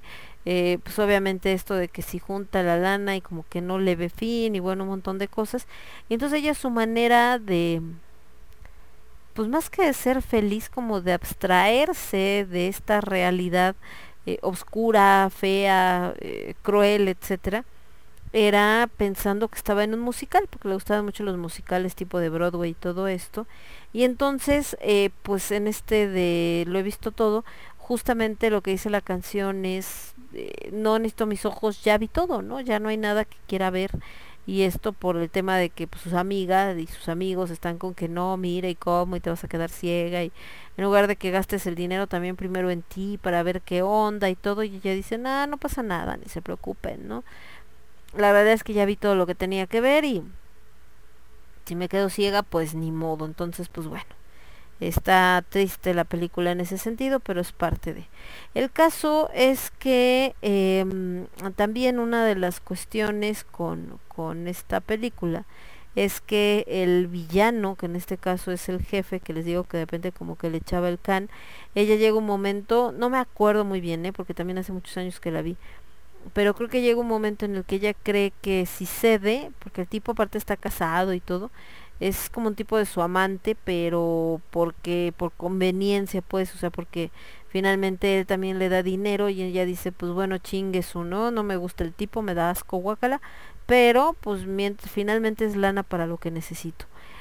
El tema es que en una de esas ella que ya ha logrado juntar todo el dinero, precisamente como ya no ve tan fácil eh, el tipo, ¿no? Este que, que era como su amante, etcétera, porque nada más era según para darle dinero, eh, le roba todo el dinero que había juntado. Entonces ella al darse cuenta de que no está, eh, pues pierde completamente la razón. El tipo así como de, ah, chale, ¿no? Ni te enojes, no, si este, no te pongas loca, no pasa nada y ya, ¿no? Aguántate pero pues para ella es inconcebible no tener ese dinero por lo que estamos platicando, porque ella pues lo que quería era justo operar al hijo antes de que sea demasiado tarde. Entonces, eh, en esta situación cuando se da cuenta de que el tipo le robó la lana y aparte se está haciendo la está haciendo perdediza, así como de hazle como quieras, reina, em, en su desesperación,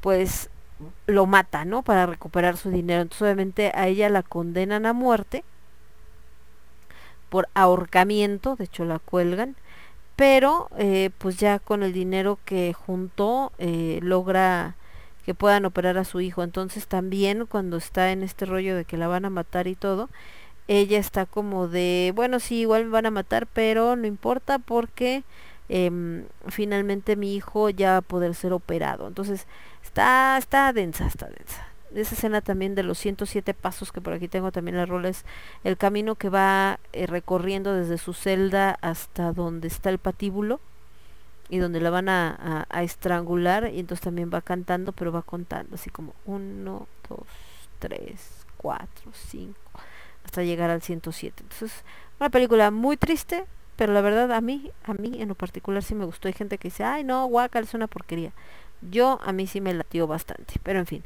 Em, estábamos viendo por acá otros comentarios. Decíamos de esta cuestión de lo de eh, las relaciones por el tema del casarse no casarse y de si digamos eh, el casarse no casarse y también como este rollo de la gente que decide eh, sí tengo pareja pero eh, vamos a vivir juntos nada más no me quiero casar o el otro extremo no tengo una pareja no me quiero casar y además no quiero ni siquiera vivir con mi pareja no yo quiero mi espacio. Es complicado, por lo que les decía que mucha gente lo ve como no te quieres comprometer, eh, no te importa, ¿no? Este, eh, le estás buscando la salida fácil y demás.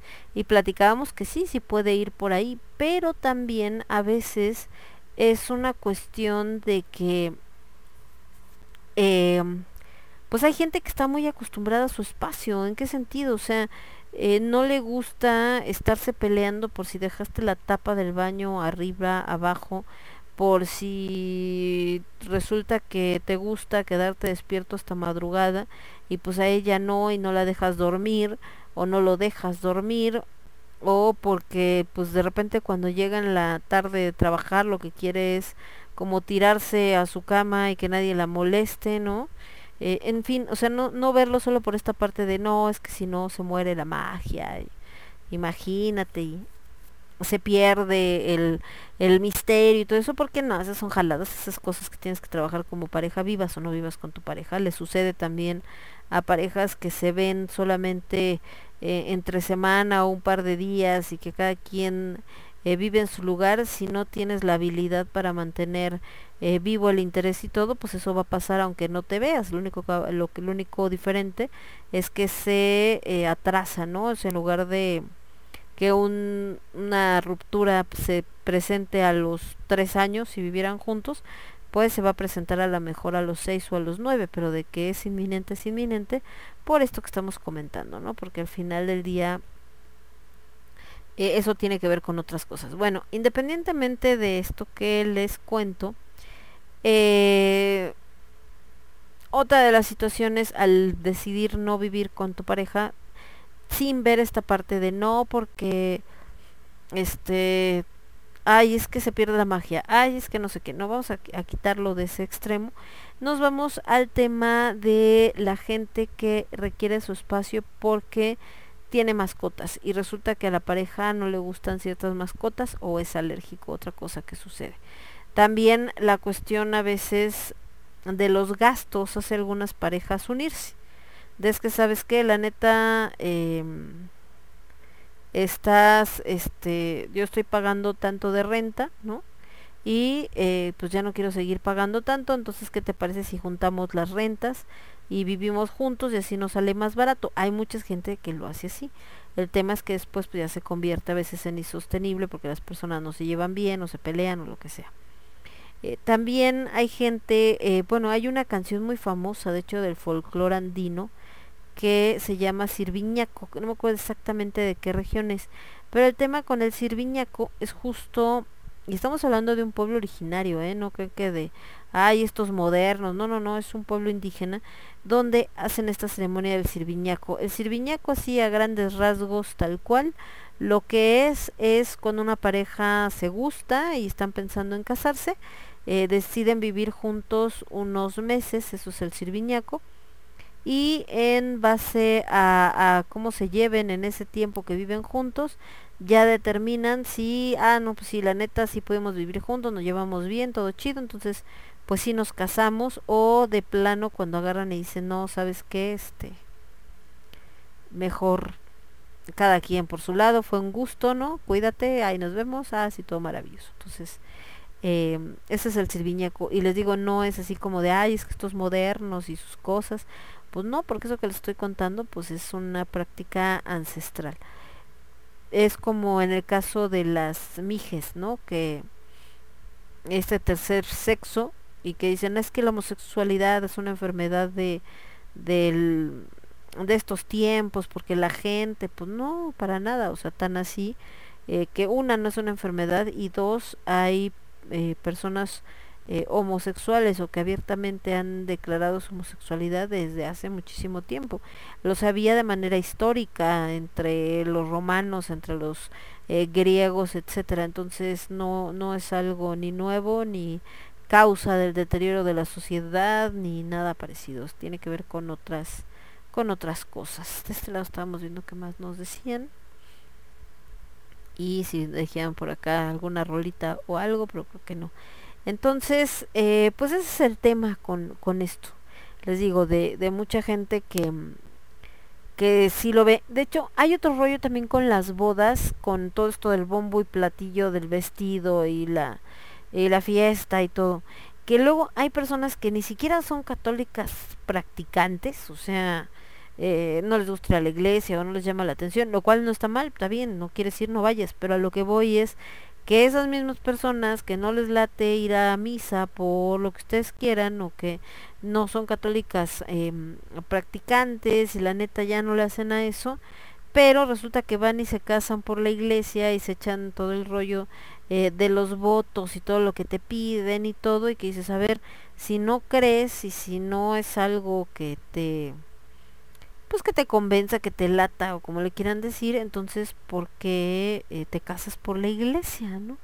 Y pues la respuesta casi siempre es pues por mi familia, es que mi familia quiere verme salir de la casa vestida de blanco, como dice Carmela en la noche de las cornamentas. Entonces, eh, ahí pues obviamente esa es otra bronca porque, eh, pues qué les digo, eso eh, no garantiza absolutamente nada. Pero bueno. Eh, estaba viendo por acá también el buen Cas que nos estaba diciendo algunas cosas, que bueno que ya había regresado de ir por su por su hermano. Y les decía que también el hecho de no vivir con la persona también te hay esto que ve a algunos como misterio, de nunca acabas de conocer al 100% a esa persona y entonces se mantiene este misterio para mantener viva la relación, eh, también tiene esta arista peligrosa que es el hecho de que realmente no conoces a la persona. Y entonces el día de mañana te puedes salir con alguna jalada cuando ya llevan 10, 15 años juntos y dices, ah, chirrión, nunca te creí capaz, pues nunca te diste el, permiso de conocerlo porque precisamente eh, estás como muy en este rollo de, ay, no, el misterio y que todo sea así para no aburrirnos, como decía la canción esta de, ¿se acuerdan la canción de Alejandra, de Alejandra, de Lucía Méndez, de nos aburriremos juntos y que era lo que decía, ¿no? Que este que tengo miedo de vivir juntos y todo porque ahorita todo es maravilloso, pero qué tal si el día de mañana estás harto y estás aburrido tú de mí, yo de ti, sin nada que decirnos. Y en el video de hecho era una pareja joven que primero están así todos así de, ay, sí, ¿no? Qué padre, nos llevamos y el desmadre y no sé qué. Y de repente eh, se ven así ya como mayores también bailando, pero así como todos con cara de aburrimiento y de mátenme por favor, como dicen ahora con los memes. Y entonces pues ella está así como viéndolos bailar y imaginándose que es ella con su pareja y pues con este sentimiento como de no, no manches, vamos a acabar así, yo no quiero acabar así, ¿no? Entonces, eh, pero les digo, pues al final eso es una cuestión eh, de eh, trabajo como pareja y sobre todo de que crezcas como pareja. El otro día hablaban de esto de cuando hay gente que no te apoya o no te valora o no este no te admira. Yo les decía que una parte muy importante de de vivir con alguien y de, aunque no vivas con esa persona, pero de tener una relación con alguien es la admiración mutua. Difícilmente vas a poder tener una relación feliz con alguien que no admires, ¿no? ¿Por qué? Porque obviamente em, al no admirarla, al no verla como alguien eh, especial por lo que sea, ¿no? Que la admiro porque es muy paciente, la admiro porque no sé, es muy trabajadora, lo que ustedes quieran. Pero obviamente cuando tú eh, admiras a la persona, eso te ayuda en muchos momentos difíciles, porque cuando te peleas o lo que sea, volteas la vez y dices, bueno, pero es alguien muy inteligente que no voy a encontrar en otro lado y es una persona con la que puedo platicar, con la que me entiendo, lo que sea que les, les haya atraído. Cuando solamente nos fijamos en lo físico, también es un problema, ¿no? Porque imagínense cuántas parejas de repente pasan los años y pues lo físico se acaba. Y entonces no tienen tema de conversación, no tienen planes en conjunto y por ello, eh, pues una vez que se acaba el, diría José José, hasta la belleza cansa cuando se acaba el tema de que ya la persona no es tan bella como en el momento en que la conociste, pues es cuando empieza el buscar un nuevo modelo, alguien más joven o el hartarte o en fin, miles de cosas. Entonces, híjole, esto de las relaciones humanas es bastante complejo y por eso les digo que pues también, desgraciadamente hay muchas personas que eh, precisamente por no meterse en estas andanzas, diría mi abuela, en camisa de once varas, pues mejor le buscan la vuelta y dicen, no, así, solito con mis perros está mejor el asunto. Pero pues ahí la triste noticia, digo triste por aquellos que se clavan a veces, es que sí necesitamos la compañía, ¿eh? Y dice, había una canción de Rocío Durcal sobre casarse de blanco, ¿no?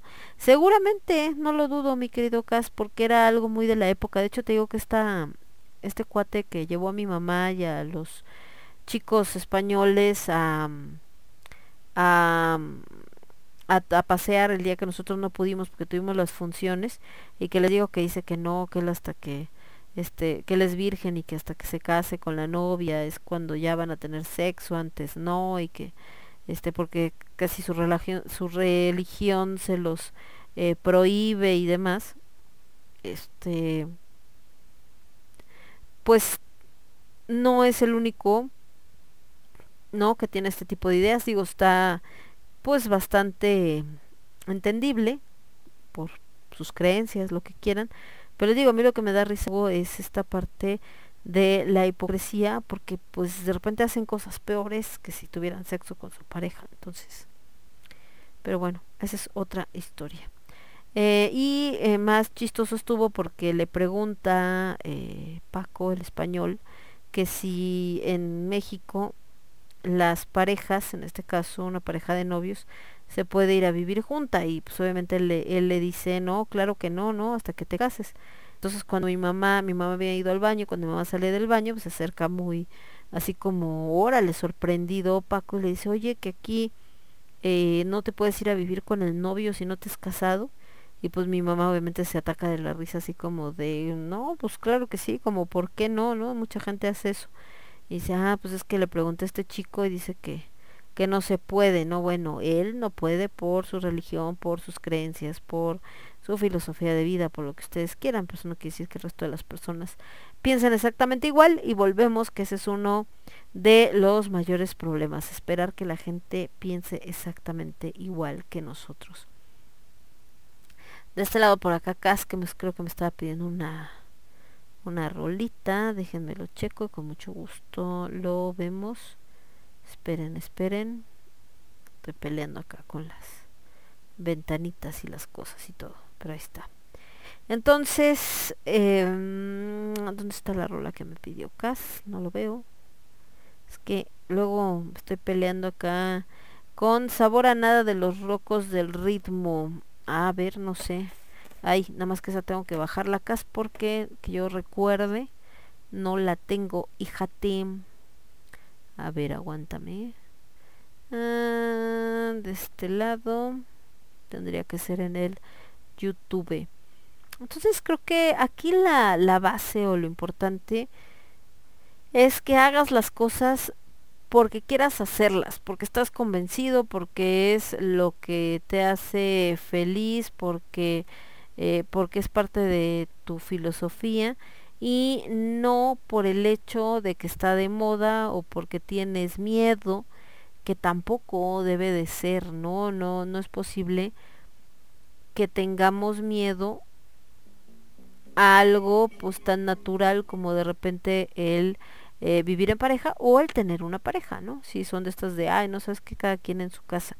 A veces también es la cuestión de las distancias y creo que en una ciudad tan grande como México también se puede llegar a presentar esto. Es decir, em, si tú vives en Santa Fe porque tu trabajo está cerca de Santa Fe y resulta que tu pareja trabaja en Polanco, neta, qué pinche hueva, ¿no? Que el de el que vive, digo, el que trabaja en Polanco tenga que estarse moviendo diario de Santa Fe a Polanco. O sea, no hay manera, acabas muerto y obviamente vas a llegar de malas con las consecuencias de que casi casi vas a, ver a tu pareja nada más para ladrarle lo harto que vienes del tráfico de la gente que se pelean, que no se pelean, que hacen, que deshacen. Entonces, eh, creo que ahí también esto de aplicaría de cuando las personas deciden de tú en tu casa y yo en la mía, porque pues en lugar de irte a vivir hasta Santa Fe, ¿no? Pues igual te vas a vivir a cerca de Polanco. Y entonces ya tienen dos casas, la de la pareja en Santa Fe y la del otro en Polanco y entonces todos contentos. Porque en verdad en esta ciudad se pierde mucho tiempo en el transporte. De hecho, me acordé de los gerentes de de la Walmart. Yo tenía un par de gerentes que estaban trabajando en estos pequeños pueblitos. Ahorita me acordé del que era gerente de Teocaltiche, una pequeña población de Jalisco. Y él justamente eh, era de Aguascalientes. Teocaltiche no está muy lejos de Aguascalientes. Teocaltiche está como a media hora, yo creo, de agüitas. Entonces, eh, sus hijos ya estaban más grandes, estaban en la universidad y en varias cosas.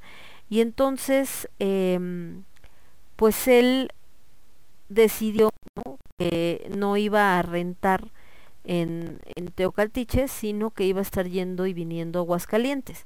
Lo cual parecía como, pues nomás es media hora, no pasa nada, sí, pero si consideras que el día que te toca cerrar o que hubo una bronca en la tienda y sales de madrugada, que no sé qué tantos, la neta esa media hora se te hace así como de, ay, ¿saben qué? Nadie se me acerque, no me digan, ya estoy harto y yo lo que quiero es llegar a mi casa.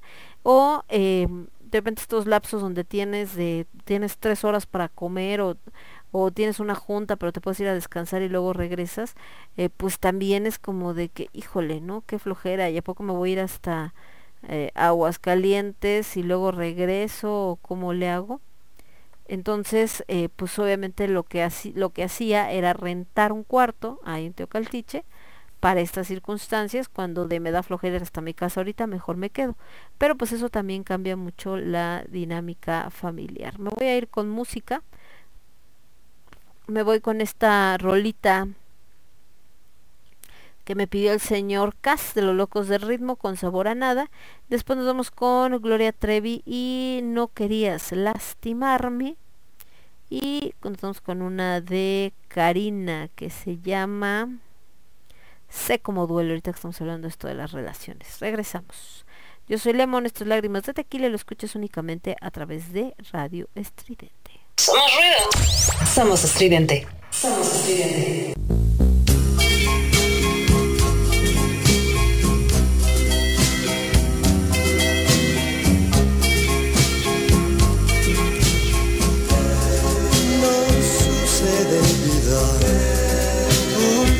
Últimamente. Ya nos miramos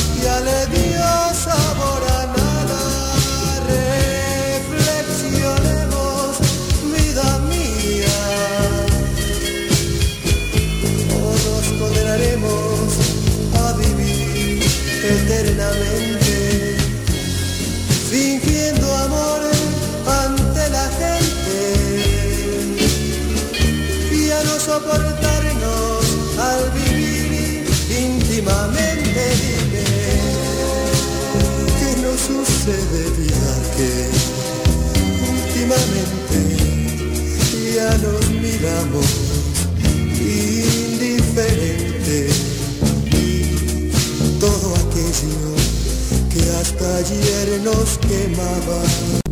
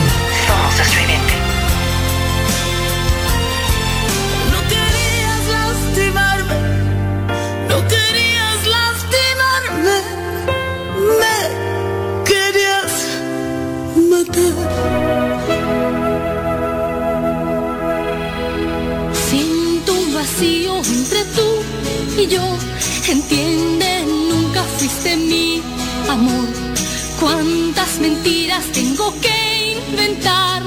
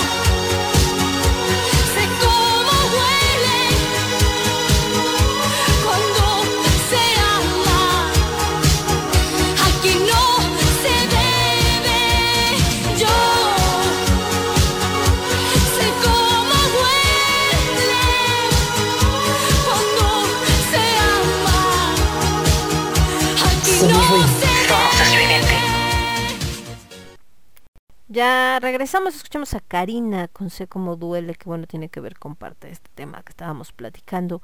Eh, Gloria Trevi con No querías lastimarme y Los locos del ritmo con Sabor a nada, que nos había pedido el niño Cas, por esto que nos estaba eh, diciendo, dice, se repitió, dice, le gustó al Sam. No, ¿qué crees? Es que yo me equivoqué de botón y le puse, le quité el sonido. Entonces no oía yo nada. Entonces yo dije, sí está tocando, no está tocando, ¿qué onda? Porque yo la veía correr, pero yo no escuchaba nada en los audífonos y dije, pues, ¿qué pasó? Entonces ya no supe si se oyó o no. Y dije, no, pues la volvemos a poner mejor. Digo, ahí iba como a la mitad. Porque no estaba segura de si se había hecho ahí algún silencio o, o si se estaba escuchando. Es que tiene una función el SAM donde puedes eh, quitarle el sonido para ti. Por ejemplo, si estás haciendo otra cosa en lo que se está transmitiendo y se escucha al aire, pero tú como usuario, vamos a decirle, no lo estás escuchando. Entonces, bueno, un relajo, pero ahí, andábamos. Entonces, les decía, fíjense, ahorita estaba leyendo una, una amiga que tiene, es, es, no es mamá soltera, porque sí tiene, o sea, el, el ex marido sí ve al hijo y todo, pero eh, su hijo ya es un joven, ¿no? Ya ni siquiera adolescente, ya es un jovenazo. Y yo lo conocí cuando era niño, cuando lo conocimos tenía 10 años, ahorita debe tener como veintitantos, prácticamente como 25 yo creo más o menos o incluso más. Entonces subió una nota anónima, bueno más bien no anónima, sino de otro autor, donde habla de que se escucha mucho cuando la hija se casa, que dicen, ah, es que el papá entregó a la hija, ¿no? Al, al, al marido. Y decía que, que las que son madres de hijos varones, como ella, eh, em, también entregan algo. Pero de verdad es bastante aterrador, perdón, para las que son mamás, y van a decir, es que tú no eres mamá, Lemo, no entiendes. Pues quizá, pero pues ayúdenme a entender. Dice, para que vean, ¿no? Dice, eh, ahí donde empieza acá. Mamá de varón, esto es para ti. Siempre escuchas que el papá de una niña entrega a su hija el día de su boda, pero nunca había pensado mucho en las mamás y sus hijos. Pero todas las mamás también entregamos algo, algo igual de precioso. Entregamos ser la que él abraza y besa. Entregamos ser la que él busca entre la multitud. Entregamos ser la primera persona a la que él recurre cuando las cosas se ponen difíciles. Entregamos ser a la que él hace reír en medio del día. Entregamos ser su chica número uno. Entregamos un pedazo de nuestro corazón, entregamos a nuestro hijo. En el fondo sé que él siempre me amará, pero también sé que la amará a ella. La amará tanto como a su mamá y está bien, así es como se sabe que ha encontrado a la indicada. Pero no es eso lo que queremos, queremos que se casen con una chica a la que pondrán en primer lugar, incluso si eso significa que nos convertimos en segundas. Mamás, ámalo mientras eres esa primera chica en su vida. Besa su tierna carita y quédate en esos larguchos abrazos adolescentes.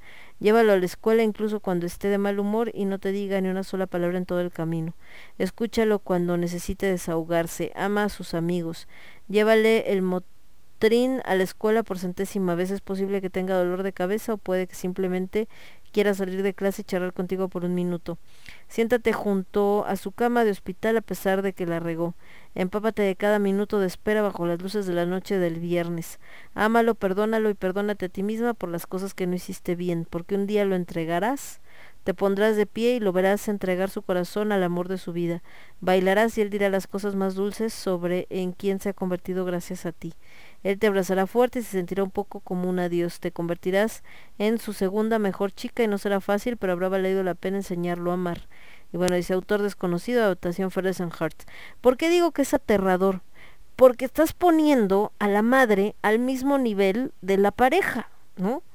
Al decir es que ya no vas a ser su chica número uno, quiere decir que es como si las dos eh, o como si él amara a las dos de la misma manera, o decir, es que va a estar con la chava que va a amar como ama a su mamá. No manches, si la persona que es tu pareja te ama como amaría a su mamá, puta, qué miedo, corre, cuéntaselo a quien más confianza le tengas. No tienes por qué ser la número dos, ni tiene por qué haber una número uno, porque de entrada no quieres a una pareja del mismo manera que quieres a tu madre, no manchen. Luego, ¿por qué acaban en el pinche psicólogo, no? O esto de que piense la... O sea, la pareja, más bien la mamá esté pensando en que, una, el pensar en que estoy entregando, pues no son tu propiedad, no estás entregando ni madres, es una persona. No es como que digas, ay, te lo estoy dando, pues no se lo estás dando. Él se está yendo con esa persona porque quiere, no es como que necesite tu permiso ni el que le digas, ah, sí está bien que te cases con esa hijito, ¿no? O sea, eh, no, perdón, no va por ahí. eh, tienen que ver mucho otras cosas. Tiene que ver si él se siente bien con esa chica, si eh, es la persona con la que quiere compartir su vida, en fin, muchas situaciones. Pero hablar de esto como de es que lo estoy entregando, o sea, y también lo de la hija, ¿no? De, ay, los papás entregan a las hijas. A ver, pues si no es pinche moneda de cambio, o sea, lo, como que la entregas, pues no, no estás entregando nada. Estás acompañando a tu hija o a tu hijo a su boda porque se quiere casar con esa persona, punto. Pero estas costumbritas de como si fueran, les digo, propiedades y como si fuera algo de que yo tengo que entregarlo porque es, era mío y ahora se lo estoy estoy, te estoy dando mi más grande tesoro, te lo estoy entregando a ti, o sea, y más esto, ¿no? Así como estás entregando el que ya no te abraza a ti, es que no es que una sustituya a la otra. O sea, que tenga una esposa no quiere decir que ahora va a abrazar a la esposa y no va a abrazar a su mamá porque son cariños diferentes. Y si tú dices, es que tú eres su chica número uno, o sea, te estás poniendo en ese papel de pareja, incluso hasta con connotaciones sexuales, o sea, veamos lo enfermo que hay ahí detrás, ¿no? O sea, como pensándote como el primer amor de tu hijo, pero el primer amor romántico. O sea, si es así como de, oh, chale, qué miedo. Luego, ¿por qué salen tan traumados los chavitos?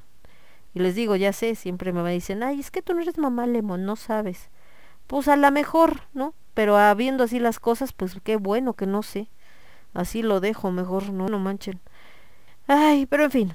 Bueno, volviendo a esto que estábamos diciendo de la cuestión del casarse o no casarse. Eh, otra cosa que ha cambiado, por supuesto, todo este rollo es lo abierto que se ha vuelto la cuestión de la diversidad sexual.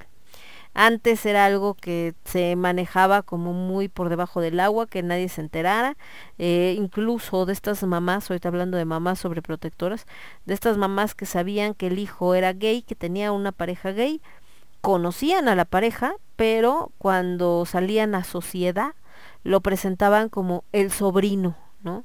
Ay, es que él es mi hijo y mi sobrino.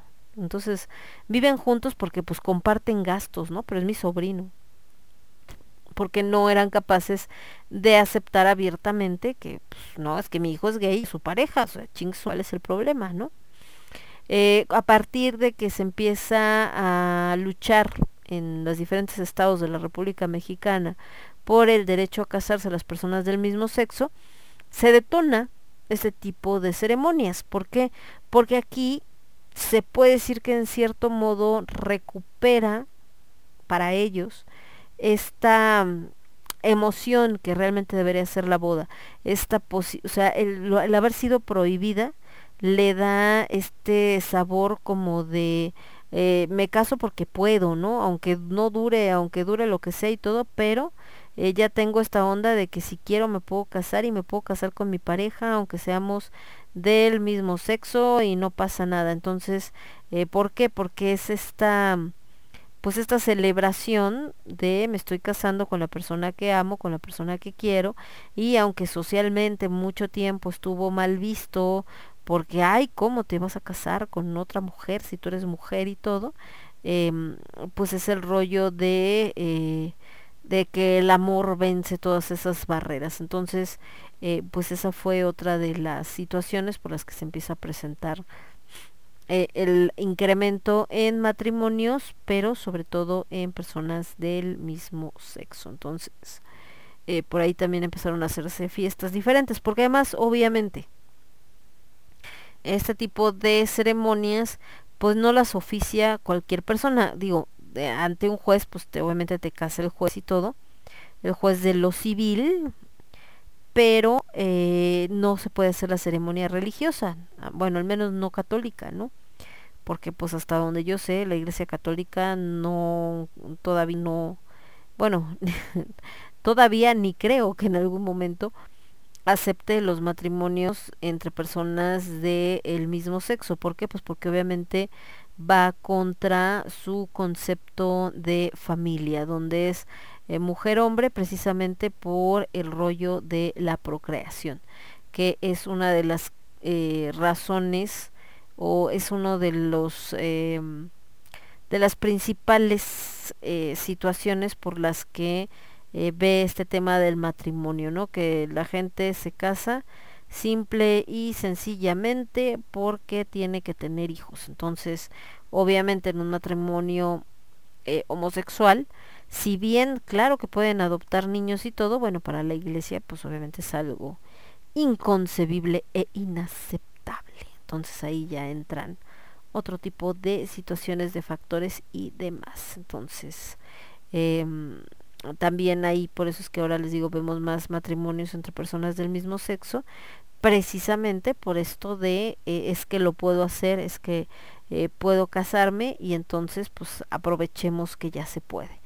Eh, también hay mucha gente pues haciendo burla y todo porque eh, son matrimonios que a veces duran casi casi de la luna de miel y ya mañana se están, se están divorciando. Bueno, pero al menos lo intentaron, al menos querían hacerlo, al menos lo disfrutaron. Creo que les digo, nadie tiene eh, la fórmula secreta como de que, con esto ya el matrimonio eh, va a durar toda la vida. Pues no, no lo sabemos, ¿no? Eh, por ejemplo, eh, pareja de amigos españoles de mi mamá que anduvimos paseando, ellos pues tienen siete hijos.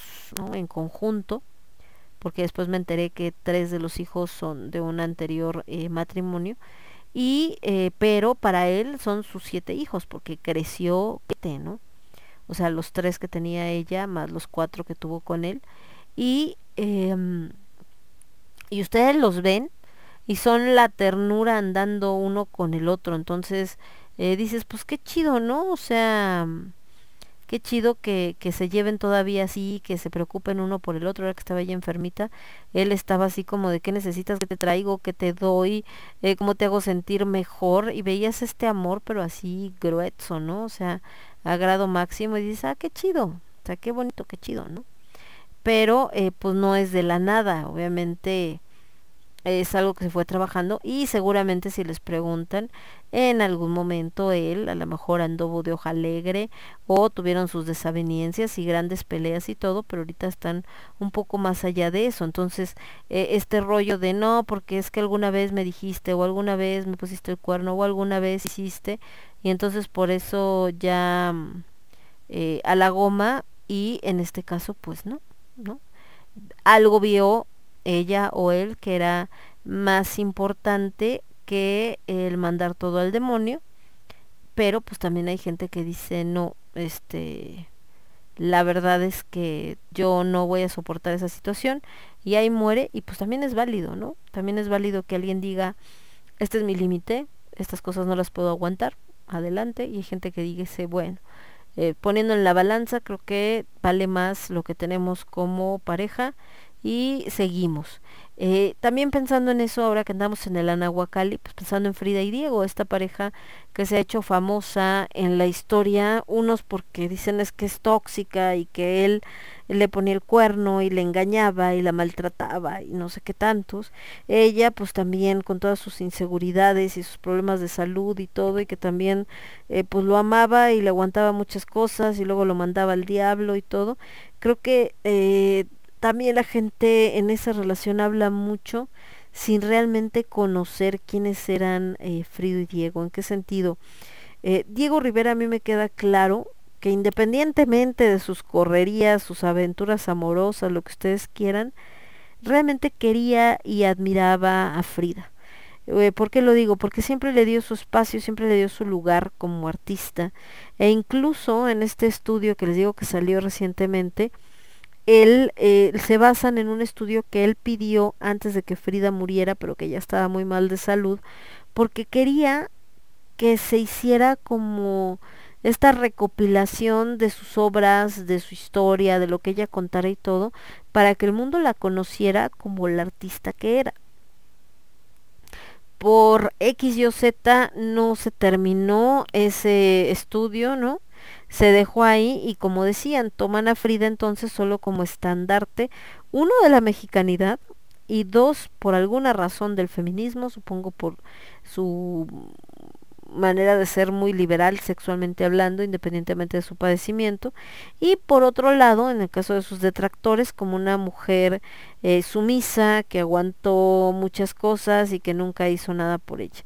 Pero ahí también dejamos algo de lado. La razón por la que Frida siendo una mujer con tanto carácter, porque una mujer que tenía un carácter muy fuerte, decidió seguir amando a Diego o decidió seguir eh, quedándose con Diego a pesar de que él eh, hiciera y deshiciera y lo que ustedes eh, gusten y que era un gandalla, lo que sea. Pero el caso es que ella, poniendo en la balanza, pudo más el hecho de que Diego era un genio, porque Diego Rivera era un genio. ¿eh?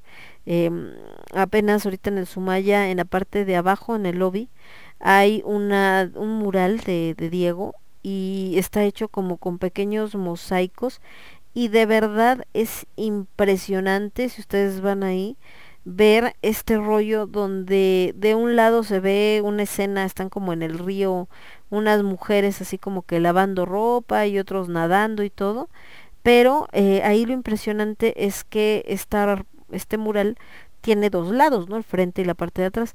Cuando tú te pasas a lo que es la parte de atrás, resulta que es la misma escena pero vista de espaldas y también hecha con mosaiquitos. Entonces dices, "Ah, no manches. Y bueno, si ven el Anahuacalli como lo diseña él, aunque no lo haya terminado, aunque no lo haya visto ya terminado, pues al final es su diseño. Y también es un diseño impresionante. Entonces, eh, ¿por qué Frida aguantaba lo que aguantaba? Bueno, porque sabía que valía más aprender y estar al lado de una persona eh, tan brillante como Diego Rivera. Y ahora, otra cosa importante y que Diego también quiso siempre que se viera, aunque no se haya logrado, el hecho de que eh, Frida también por sí misma era una mujer brillante, ¿no? Entonces les digo, para alguien que hay le importaba muy poco o le valía, pues el hecho de que él dejara también eh, asentado que al morir quería que sus restos descansaran junto con los de Frida en ese museo de la pues nos habla de la importancia que ella tenía para él como figura en su vida. Si realmente hubiera sido de una más y porque él bien mujeriego y le valiera, pues sencillo, hubiera dicho que me entierran aquí a mí solito, ¿no? En este narcisismo y pues donde esté Frida me viene valiendo gorro y no es así. Se digo, realmente para él sí era muy importante eh, lo que ella representaba. Y para ella también, hay por ahí una carta de que le manda Dolores del Río donde dice, ay Diego me ha estado hablando para ver cómo estoy, pero la verdad es que no puedo perdonarlo porque me ha hecho sufrir mucho, pero pues es que también lo quiero y bueno, estas, estas emociones exacerbadas al final entre ellos dos eh, como artistas. Eh, también algo que la gente no toma en cuenta o que muy pocas veces lo menciona de esto de que, ay, es que Diego andaba con cuanta mujer. Frida tampoco es como que vendiera tunas, como dicen, o sea, tampoco es como que estaba sentada negada en su casa, ¿eh? O sea, no, de hecho Frida tuvo varios romances con hombres bastante importantes de la época y con mujeres bastante importantes de la época. Entonces, eh, el rollo ahí tóxico entre ellos dos iba por otro lado, pero en esa parte creo que Frida siempre eh, tuvo esta capacidad para poder relacionarse con quien se le antojara en su momento. Nos vamos con Marcela Morelo, esto que se llama se está esto que se llama Te está pasando lo mismo. Voy a pasármelo bien de Hombres G y Luz Casal con Piensa en mí. Y yo regreso. Yo soy Lemon. Esto es Lágrimas de Tequila y lo escuchas únicamente a través de Radio Estridente. Transmitiendo para todo el universo. Radio Estridente.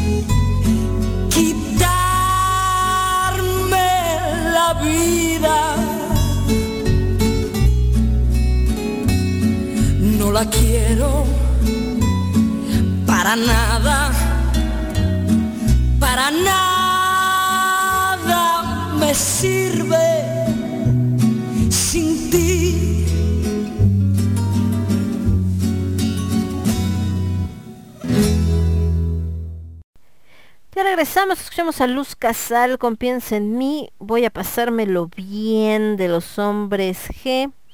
Y eh, Marcela Morelo con Te está pasando lo mismo que a mí. Fíjense que Marcela Morelo es una cantante que en algún momento, ni me acuerdo exactamente bien como en qué siglo, resulta que me encontré yo su música, me gustó lo que hacía, pero ahí dije, ah, pues suena, suena chido, suena interesante, y buscamos su material y por eso lo, lo tengo y este y bueno, tengo un disco completo, no sé exactamente ni de dónde es, ni de qué siglo les estoy hablando que encontré su música, supongo que de la época en la que buscaba mucho música de trova y todo esto que me encantaba, eh, por ahí no la encontramos, pero es bastante agradable. Tiene canciones más cortavenas, esta es como un poco más movida, y en el rollo pues también Luz Casal, también tiene algunas canciones muy chistosas, muy simpáticas, pero también tiene canciones pues muy como para cortarse las venas con galleta de animalitos, como en este caso de Piensa en mí, que bueno, es un bolero, ese no es de ella, pero ella hace esta versión. Esta versión eh, la hace Luz justo para la película de Almodóvar de Tacones Lejanos. Yo no he visto la película, pero esa escena es como muy icónica porque Miguel Bosé vestido de una mujer preciosa, porque se ve precioso, ¿no? Em, está en un bar así como estos bares que hacen lip sync, ¿no? Las, las drag queen y sale justo cantando esta, esta canción, ¿no? Digo, pero sí muy, muy elegante, con un peinadazo y todo el asunto. Y eh, pues es de, de, esa, de esa película justamente que Almodóvar le pidió a, a Luz que hiciera lo que iba a ser la voz, ¿no? De este personaje, al menos a la hora de la cantada. Entonces, y creo que le quedó maravilloso, la verdad es que la rolita está muy bonita y cantada por eh, Luz, pues todavía más. Entonces así está este rollo de las canciones eh, de película. Ya para dar conclusión al tema del que estuvimos hablando el día de hoy, les decía que creo que la clave es que ya sea que se vayan a vivir con la pareja, que eh, cada quien en su casa o que decidan casarse echando la casa por la ventana y sobre todo creo que en esta última, en la onda del casamiento, neta, neta, chavos, háganlo porque ustedes quieren hacerlo. Olvídense de que si a los invitados les gustó o no les gustó la cena, que si les gustó o no les gustó cómo se veía el vestido. Les digo que mi trauma ahí con ese de vestido de novia es eso, de que la chava salga súper emocionada porque el vestido le encanta y porque la mamá le hizo jeta o porque la amiga hizo jeta, ay, ya no quiero nada, ¿no? O chicas, por ejemplo, que a veces también eh, pues se quieren salir de lo convencional, ¿no? Y entonces llegan y, no, ¿sabes qué? Yo no quiero el típico vestido blanco, que hueva, este, quiero un vestido negro. Y la mamá casi así instalada en el, si compras un vestido negro, yo no voy a la boda y, este, casi casi me quieres matar y, pues, a ver, pues la que se case es ella, ¿no? O sea, si ella le hace ilusión y se va a sentir contenta y feliz eh, usando un vestido negro, pues a ti qué más chingado te da, la que se casa es ella, no tú. Y también eso, a veces eh, mamás que sí tal, ahorita que hablábamos esto de que es que entrega a la hija o es que entrega al hijo, pues en ese más espíritu tenor eh, tóxico, este, mega protector de la madre, luego cuando van con la chica para que vea los vestidos de boda y no sé qué, eh, les enseñan X o Y vestido de mira que este no sé qué, y como no le gusta, dices que eh, no, realmente yo siempre soñé con que el vestido de mi hija iba de ser o tal o cual manera, y entonces dices, soñaste con que el vestido de tu hija, pues la que se lo va a poner es tu hija, tú que tienes em, que andar soñando cómo se va a ver el vestido, o sea, no, no nos equivoquemos, ¿no? O sea, puedes dar tu opinión si te están invitando así como, eh, ¿sabes qué? Quiero que me acompañes porque no estoy muy segura y quiero que me digan si se me ve bien, si no se me ve bien el vestido. Ah, lo entiendes desde ese punto, pero este rollo como de yo pensé, yo me imaginé, yo ya había visto, yo quiero verte con tal o cual vestido, o sea, no es una muñequita, no es una niña, es una mujer que ya se está casando, que va a hacer su propia vida, que va a empezar su propia familia, que va a tomar sus decisiones y entonces eh, eh, que una de las primeras, creo que eso tendría que verse desde ese punto. Eh, estás en ese punto donde ya vas a tomar, ya has tomado tus propias decisiones porque obviamente a ese momento de, de la vida, que muchas mujeres se casan de pues más de veintitantos, em, ya tomaste varias decisiones y bueno, en este caso estás tomando otra, que es uno, la persona con la que te vas a casar, ¿no? Obvio. Y la otra, eh, con qué te vas a casar, entonces coges que el pastel, que el... eh, alguna vez vi este programa de mm, Cake Boss, me acuerdo, y también, o sea, una chava que, ah, hija de su madre, yo lo hubiera mandado al demonio, ¿no?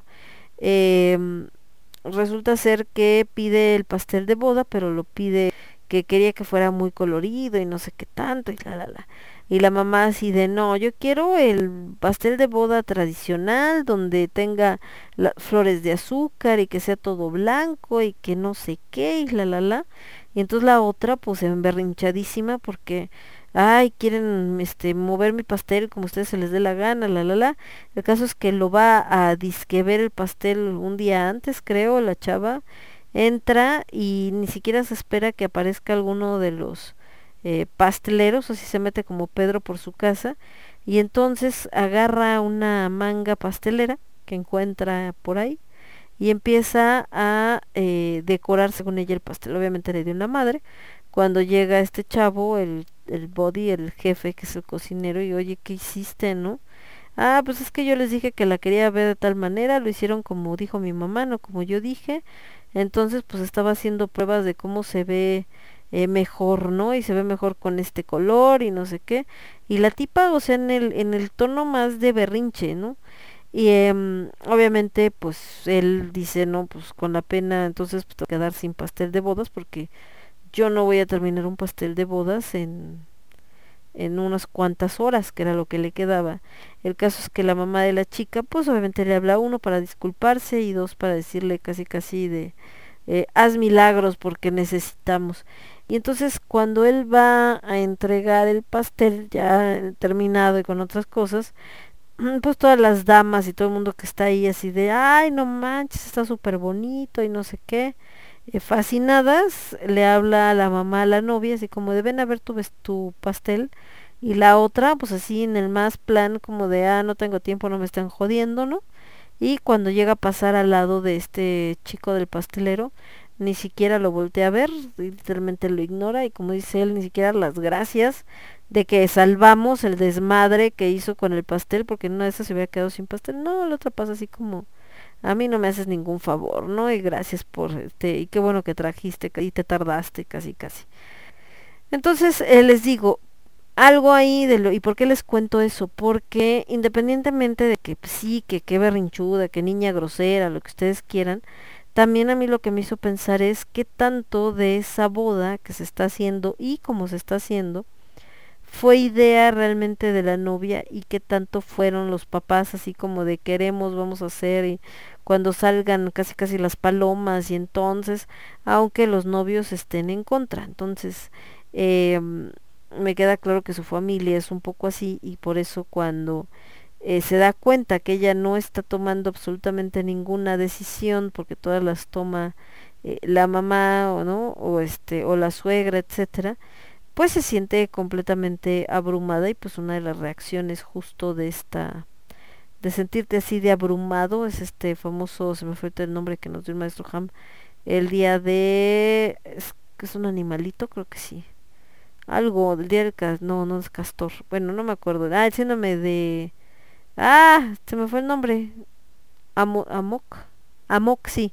El síndrome de amok que es este síndrome donde eh, la persona puede tener un ataque violento, ¿no? Un episodio de violencia y puede pasarle que al día siguiente o más ya no no se acuerda qué hizo. Entonces, eh, pues acá también se puede presentar, ¿no? Con estas eh, presiones que de repente de el síndrome de Amok que venga un comportamiento que pueda poner en riesgo la vida de, de alguien pero provocado precisamente por este por este tema que a veces nos enseñan de tú aguántate, tú no digas, tú todo maravilloso.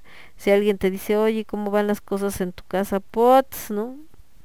En ningún lado pueden ir mejor que en mi casa. Pero pues tu papá te golpeaba. ¿Quién dice? ¿No? O sea, no, mija, estás, estás equivocada, te estás confundiendo de papá, ¿no? El mío es lo máximo y nunca nos ha tocado y eh, todos estamos súper bien. Entonces, híjole, ya es meternos en camisa, diría por ahí el dicho, camisa de once varas, pero ni pues. Vámonos con música, ¿no es cierto? Vámonos ya más bien porque ya se nos acabó el programa. Entonces ponemos la que vamos de despedida, que es justamente la tequilera, pero no vamos a poner, no, pues no, más bien ya el intro de, más bien el outro para cerrar, porque ahora sí ya son las 2 de la mañana. Les mando un beso, un abrazo, cuídense mucho. Se van a casar, inviten. Si no se van a casar, pues disfruten, aprovechen ese dinero que no se gastan en una boda en salir con su pareja, divertirse, si no tienen pareja también disfruten su soltería, si tienen este rollo de si tengo pareja pero él en su casillo en la mía, pues qué chido, entonces preparen sorpresas, hagan la cosa eh, más sorprendente, etcétera, siempre se puede todo, entonces como ustedes quieran, como decidan, como se sientan felices, pero les digo sobre todo eso, háganlo porque quieren y no porque está de moda, no porque el amigo, no porque la mamá, no porque el papá, no porque me dijeron y no por darle guste a nadie más que a ustedes ni siquiera a la pareja, por darse gusto a ustedes. Yo soy Lemon, esto fue Lágrimas de Tequila y lo escuchaste únicamente.